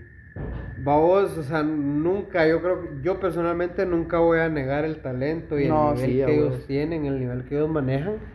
Pero pues, o sea, pues personalmente como uno que está en el joseo lo sentías así como que... Muy personal. Era aquella mierda tan pesada y tan heavy así como que... Órale, vos. Ujú. Y, y para mí una de las cosas más satisfactorias, vos estabas ahí, vos fuiste el que me hiciste salir, fue cuando estábamos en el bus ya para irnos, nos subimos al bus, Ah, subimos sí, a sí, las sí, chivas, sí. y ya nos vamos. ¿Qué pasó? Lo solo- la- lo del ampli de que- Sí, pero no, esa, esa no la no vamos, la vamos no, a contar, esa no la vamos a contar, porque esa ya es una, una cuestión de que tal vez Más alguien se la personal. puede tomar muy personal, y no lo es, porque es una Sí, chinga, sí, sí. pero, pero... Pero así, así fue. Pero así fue. Pero yo te soy sincero, más que la plata que puedas hacer en el momento, para mí lo más satisfacción en ese momento, porque empezábamos, ¿va? como proyecto No empezábamos dejaban a... venir. Pero no, cuando estábamos afuera, Sí, que yo que ya no estaba en el bus, querían foto con vos. subimos, subimos todas las chivas y viene un vato ya bien hasta el culo, vos. Y mira aquellos afuera del bus y yo, yo no sé, quienes, quienes me han visto de repente en un toque piensan que soy un, un vato loco, así tipo Sí, party ajá. hardcore, pero no lo soy, o sea, lo soy en el escenario, pero yo me bajo y no comparto con nadie y de repente piensan que soy creído, que soy pajero, pero no lo soy, es que soy bien antisocial. Entonces yo me bajo, si les ayudo a aquellos a recoger las chivas, bueno, si no, no. Y me voy a un rinconcito donde si es posible nadie me llega porque a mí me da pena. A mí, no, a mí nunca me ha gustado cuando alguien llega y me dice, vos que sos muy bueno.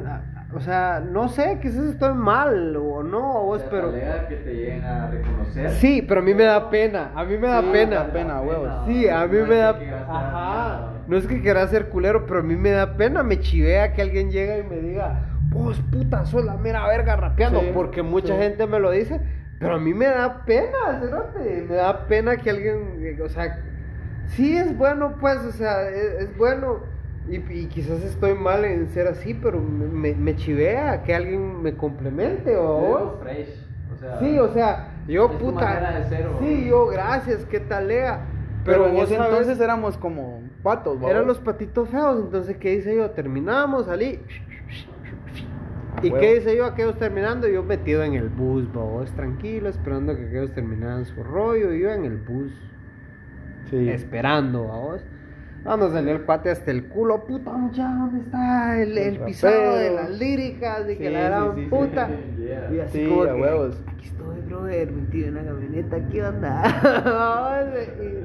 y, puta vos, que de a huevo. Yo quería que ustedes siguieran tocando, puta, qué diferente. O sea, Prefería que ustedes terminaran el toque antes del letargo que la otra banda la otra Así banda, lo digo, y no, es ser culeros, pero, pero puta, ponete Fue lo que dijo, vos. Sí, fue, fue lo que dijo, y en ese momento yo dije, puta, vos, o sea, no somos cualquier gato, Ujú. vos, o sea, el vato con aquella admiración que, como te digo, a mí hasta el día de hoy me incomoda. Perdónenme, vos, pero yo así soy de gato, me incomoda.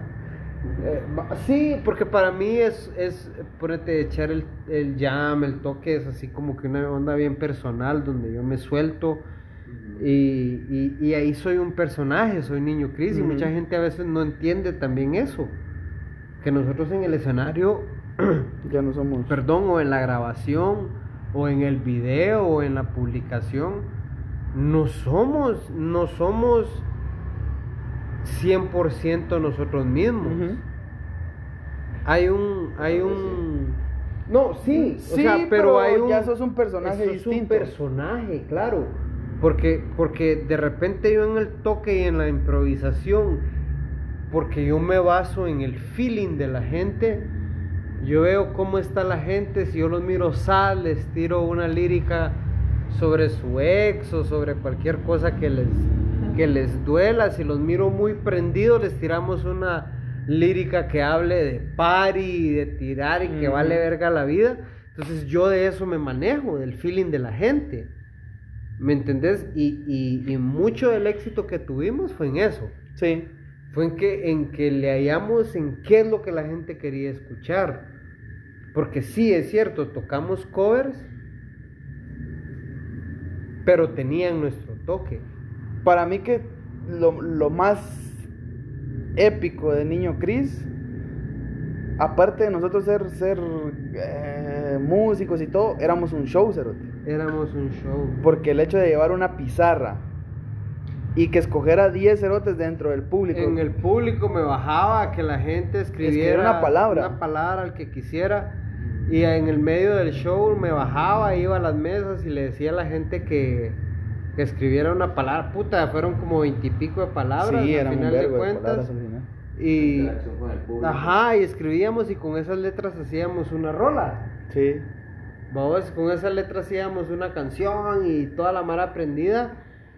Y, y era aquello así como que era, era, un, era un show. Era un show. Un- una de esas veces que fuimos a tocar a ese lugar, llevamos a Buya. Ah, sí, cerote. Y que Buya, pintó en vivo. Buya lo vamos a tener en otro episodio. Yo estaba ese día. Es un, Sí, esa es- mierda es estuvo un bien pintor, es un pintor de acá de la ciudad. Y se nos ocurrió hacer un show musical con, con Buya enfrente de nosotros haciendo una pintura de Bob Marley, porque hicimos Sí. un, un, show toque de reggae. reggae. Hicimos un Ujú. show de reggae. Y, y mientras nosotros tocábamos reggae, Buya pintando Pintaba a Bob Marley. Y llevó una pintura y te acuerdas Y que la llevó vendió? una pintura, la vendió. Porque era, un- era una pintura súper trippy, un espectacular. tipo con la mano- Uy, es un genio. Sí. Uy, es, es, es un genio en lo que hace. Pero, imagínate vos para este punto de la vida en la que estamos, qué tan inusual era que unos chavos de la edad de nosotros o de Del nuestra monte. generación fueran a hacer un show tocando reggae con un tipo pintando a Bob Marley. O sea, no, no va solo a cantar música y a hacer covers y a endulzarle el oído a la gente. Nosotros queríamos ofrecer algo más grande que cualquier otro. Que, que tal vez hoy en día no se aprecia tanto porque hoy en día el comercio de la música es digital. Y es grabar y que estés en las principales redes sociales y que tu rola sea popular. Pero artísticamente, para nosotros que tenemos cierto gusto por el arte, puta, un grupo tocando reggae mientras un pintor se echa unos trazos de, de- en acuarelas de un Bob Marley, o sea, Sí, era una mierda así bien increíble. Bien fumado.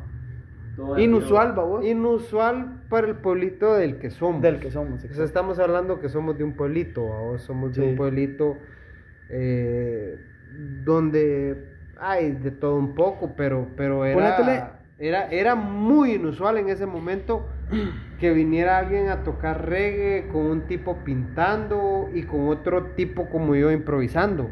O sea, era la típica rola con dos pincelazos por encima. Sí. Era muy difícil para cualquier otro superarlo, por mucha calidad que tuvieras, porque yo creo que la mayoría de grupos de por allá, en ese momento, en cuanto a calidad, en cuanto a cómo sonaban, era mucho mejor que nosotros. Sí. Pero, nosotros cuestión de tenía- show. Pero no, en cuestión de, de qué tan... Creatividad también. No, how- Sí, ¿cómo se dice? sí, como vos. tan, qué tan apropiado era, porque pues es una canción, puta, tal canción es así, así, y los escuchabas y su canción sonaba tal cual la original. Como el original.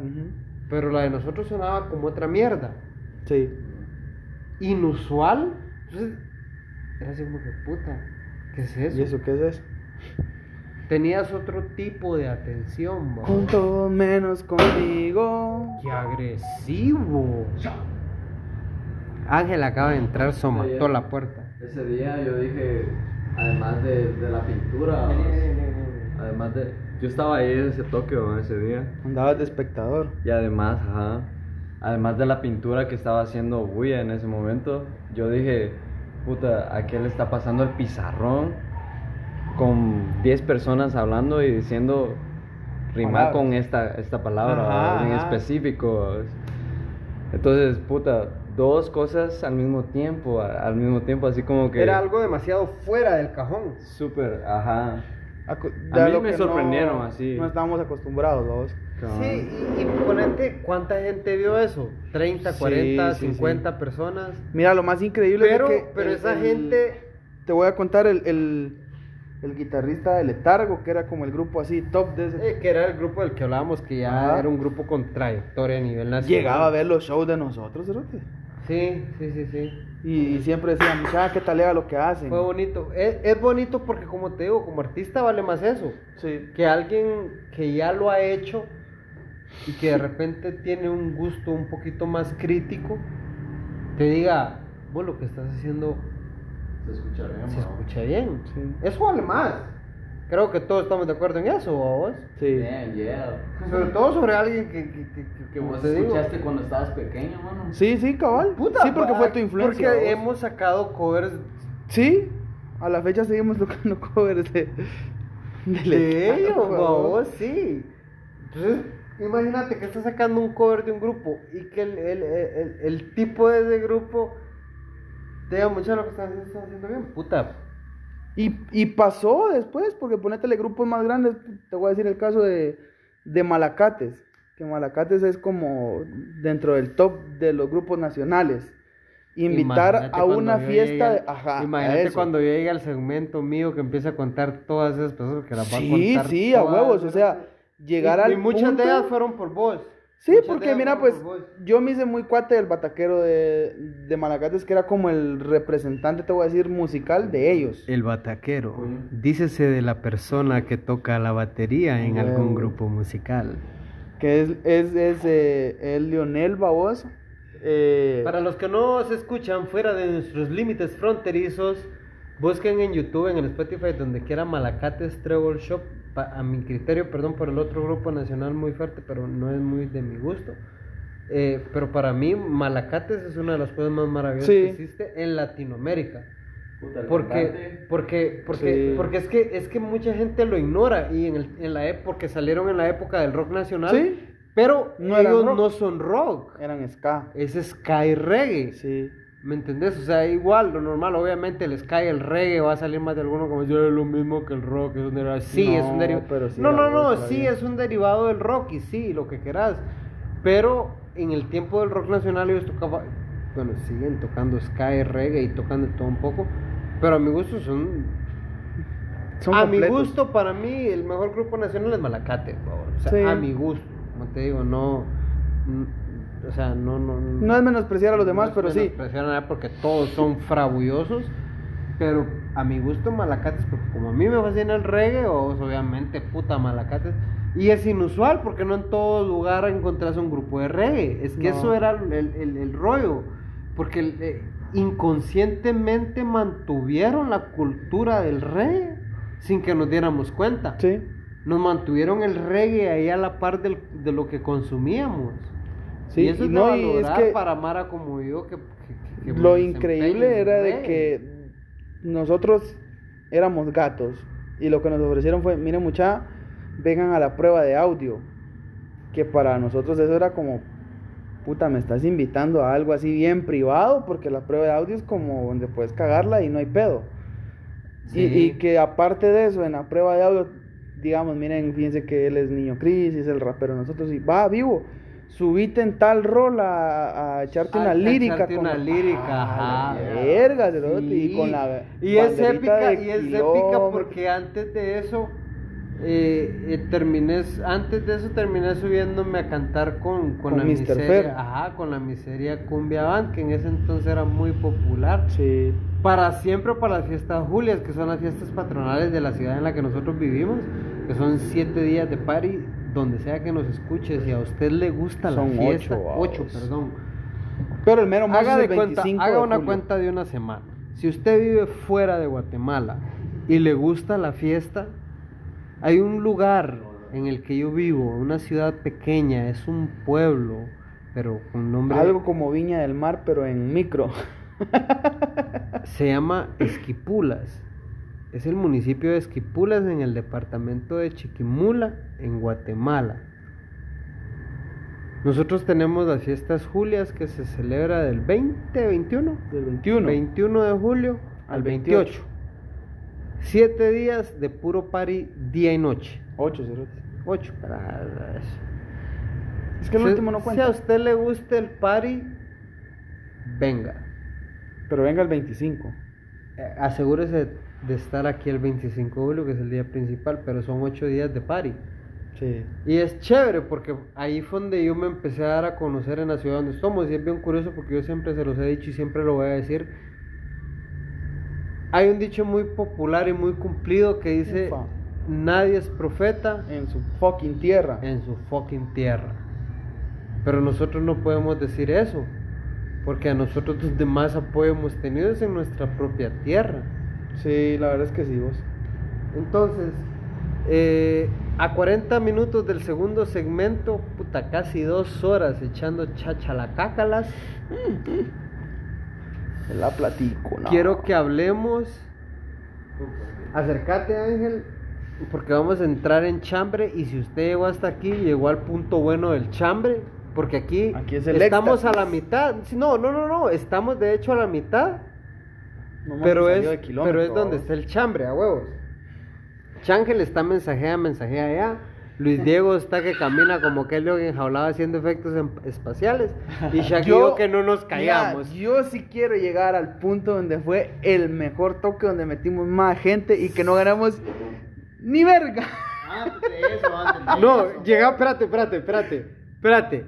Porque vamos a llegar al, al punto donde partimos de kilómetro. Entonces, Sí, ahí casi antes que de fue. llegar a ese punto, les voy a, les voy a, a- abreviar eh, la, la- la historia. Ya los muchachos, como ustedes se pudieron dar cuenta de este punto, llevaban nueve años de trayectoria cuando yo decidí unírmeles por cuestiones del destino. Y, y pues como les digo, eh, puta, algo incondicional que yo amo a la gente de mi pueblo, por eso yo renunciaría a vivir en cualquier lugar que pueda ser mejor por vivir en mi ciudad. Porque a mí la gente de mi ciudad me ha mostrado más cariño que odio.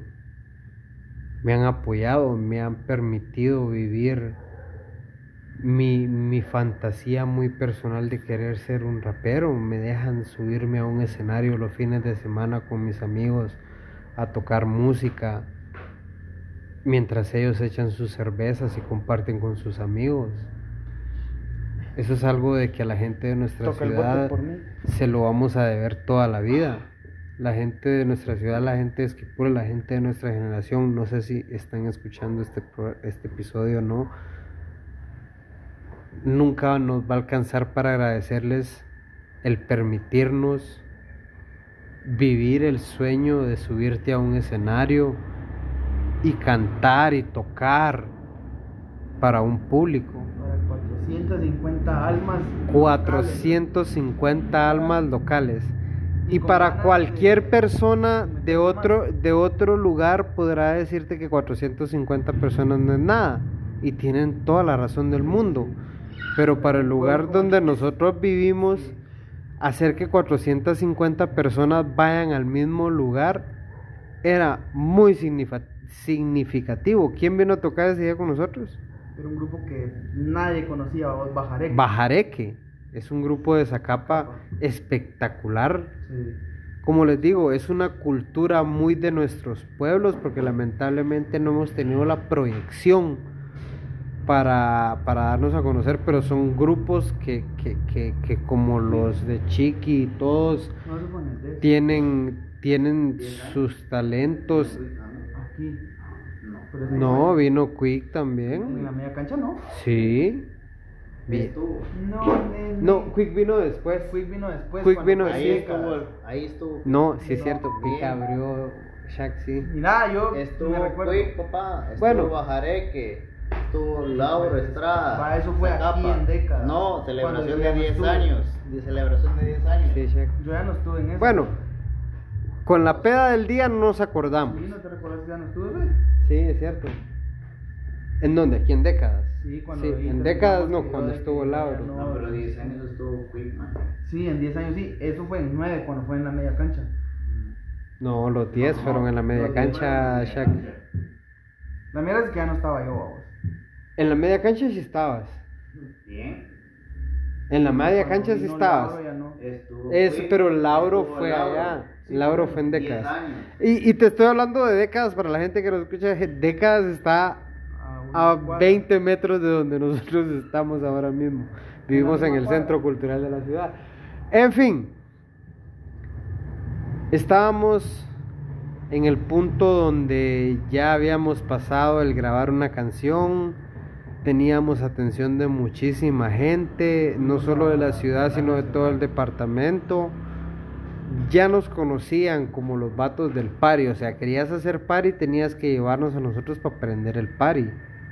¿Va? Sí, o sea, no es tampoco como que... O sea, no sos... ¿Te acordás la fiesta de los viejitos? No, eh, fue- hemos tocado en fiestas evangélicas, de los, hemos hecho de todo un poco, porque nuestro trabajo es el entretenimiento, ni siquiera nuestro trabajo, nuestra pasión y nuestro pasatiempo, nuestra... Fueron tres días de toques.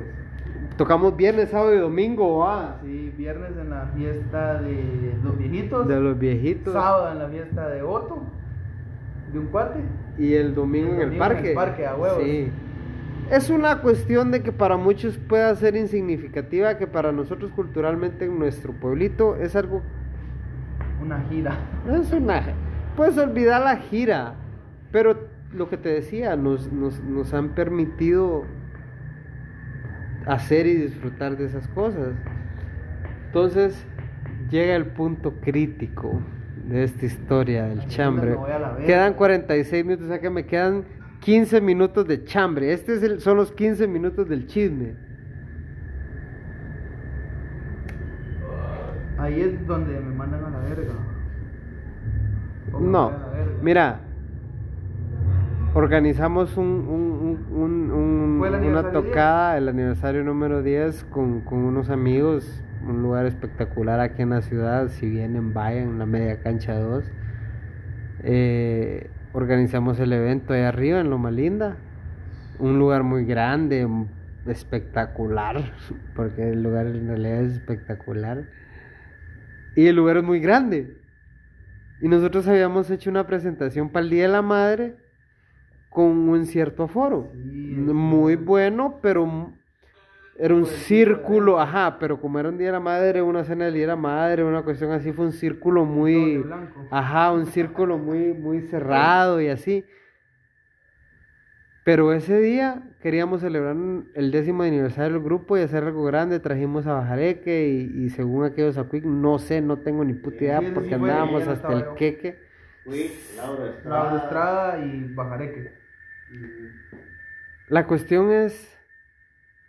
Bien, porque no tocamos la guitarra, Cerote? Tocamos la guitarra, Cerote. ¿Cómo que no estabas, Cerote? No estabas en el de décadas. Sí, la tocamos.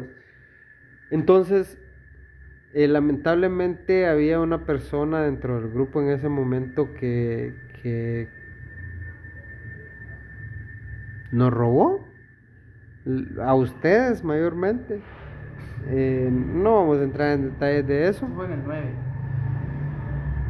En el 10 ya no estaba yo. Ok, whatever. En el toque de la media cancha. Sí, el 9. Estaba este cuate con su hijo. Y para no hacerles el pedo grande, fue uno de los toques más espectaculares que hemos tenido. Como les decíamos en, en nuestro pueblito, juntar a 450 personas en un solo lugar fue épico porque era un gran party donde medio pueblo estaba ahí. Y el toque fue espectacular y nos lo disfrutamos y fue una de las cosas más increíbles que yo he vivido. Porque para, para mí es la mayor cantidad de gente con la que yo he tocado. Sí, fue la mayor cantidad. Casi 500 personas y todos engasados con, con lo que estabas haciendo.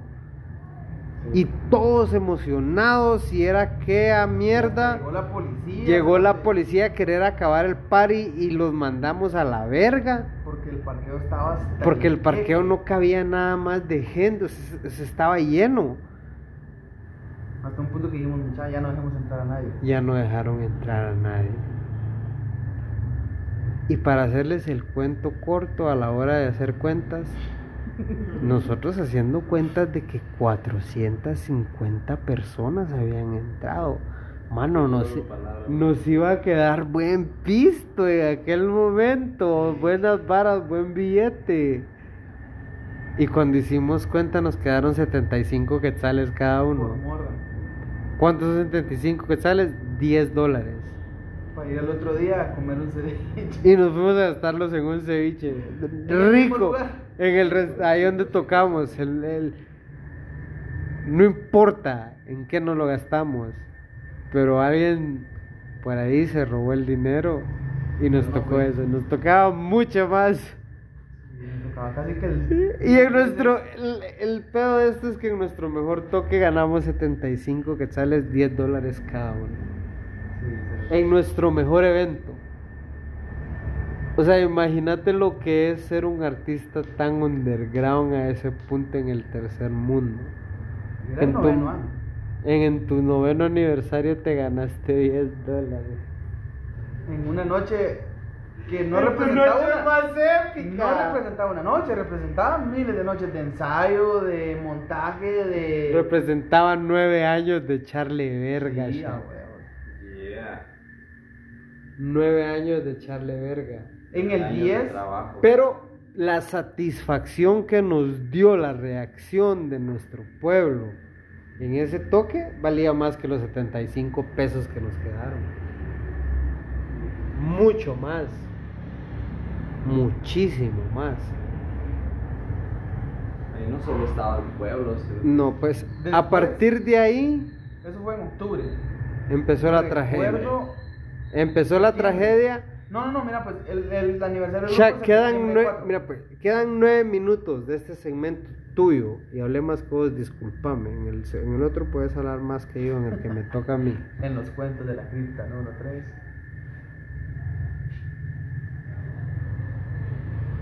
Para empezar el siguiente segmento, Ya es voy a empezar, no. Voy a empezar por el principio del fin. Sí. El toque de Zacapa. ¿Te acuerdas que hay una publicación en el Ah, Facebook donde mucha gente pidió No, no, no, pero es que mira, pues. habláramos. Espérate, explicar, espérate, mira, espérate, pues, no, espérate. Pero el siguiente esto. segmento lo vamos a empezar Sí, sí. hablando del toque de Zacapa, que fue un toque que en los comentarios de aquella Sí, vez la gente nos dijo que querían conocer la historia La del toque de. Zacapa. A huevo. Ahí, Pero fue, mira, pues- ahí, fue el fin, ahí fue el finito de kilómetro. Pero fue así, te, te cuento. Kilómetro cumplía años en septiembre, lo celebramos en octubre. Pasó noviembre, dijimos fue un éxito, pero no nos quedó ni mierda. Viene eh, octubre, noviembre y diciembre, dijimos mucha, hagamos un convivio y traigamos a un grupo épico. Me recuerdo que trajimos a los pululos, que uno de ellos ya es finado. ¿a vos? finado Mauro en América. Sí, luego Yo de tuve el gusto de diciembre. Sí, a huevos. Va, vino diciembre, solo te voy a decir así. Llega enero y, y- y Educación dice: mandamos a la verga música de- del, del plan de estudios Del plan de nacional. estudios, Entonces se genera una, un movimiento musical, así como de protesta, y nos invitan a tocar, y ahí fue el principio del fin, vamos. ¿A, a qué? ¿A dónde fuimos a tocar? A Zacapa. Ah, sí es cierto, sí es cierto. Fue en enero. Fue en enero, sí. Después vino el toque 10 y ahí fue en el del de los 10. Seguimos tocando porque sí, pero ya más incómodos. Y me acuerdo cabal en, en, ¿Crees en que- octubre. ¿Crees que cre- Fue Yo- el 10 yo y después del dec- 10 se terminó todo. Yo voy a decir algo quizá muy personal, quizá no debería, pero esto es políticamente incorrecto y al final de cuentas eh, las cosas ya pasaron, ¿no? Pero quizás no debería, pero medio voy a contar porque yo hasta el día de hoy me siento muy culpable y muy responsable de que el kilómetro se haya roto. Roto en el sentido que no fuimos a la verga nosotros, pero kilómetros No, sigue, babos. vos sabes de lo que... No, o sea, Ángel se señala y yo sé a lo que te referís.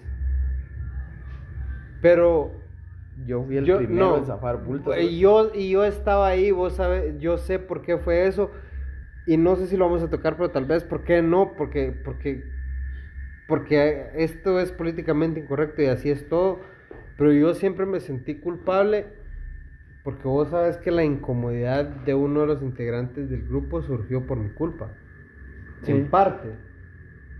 Pero no, o sea, antes de, cuando lo de... Sí, sí. lo de- Sí, a huevos. Yo eh, recuerdo de eso. sí, eh, Yo no estuve, ya me había salido, pero sí supe. no, no, no, yo sé que no, Pero pero sí pero, tuvo mucho que ver el hecho de que ese integrante se haya ido del grupo. Y ahí fue como... Porque era, el, era, era uno de los adornos del grupo que no siguió en el grupo Por eso. por, por un malentendido conmigo. Entonces yo me sentí mal en el momento en que el grupo se quedó sin vientos. Porque el viento era, era, era un refuerzo muy importante para nosotros en el grupo. Y, y no es nada malo, yo no hice nada malo porque hasta, hasta el día de esa situación yo, yo me comprobé que yo no hice nada malo, pero también entiendo al compañero por haberse sentido incómodo de tener que verme la jeta a mí todo el tiempo. Sí. No por mí, sino por otras personas, vamos. Pero yo siempre, hasta en el próximo yo siempre sentí dentro de mi corazoncito mucha responsabilidad en que ahí se empezó a desboronar todo, porque aquel se fue y fue donde empezó la rebelión, que es donde pasó lo que dice Ángel. Pero antes de eso ya me dio a la verga yo. Pero ya te avi- Ah, sí. Sí, pero por otras cosas. pero por otras cosas y que son 56 minutos a la verga, dos horas casi hablando caca En el siguiente. en el siguiente segmento, En el pero, siguiente. pero lo vamos a contar en el siguiente segmento porque tenemos Dos otra, horas. otra hora más. El chisme se puso. Aquí es donde se puso intenso. bueno. En la segunda hora. Si usted llegó hasta aquí, puta, escuche la tercera. Ahí es donde están los vergazos. ¿Qué pasará El tercer capítulo eh, es. El creo que. Lo fundamental de conserva de coco. Sí. El principio del fin. Sí. Donde se separan los niños de los hombres, papi. Ya tú sabes. Brrr.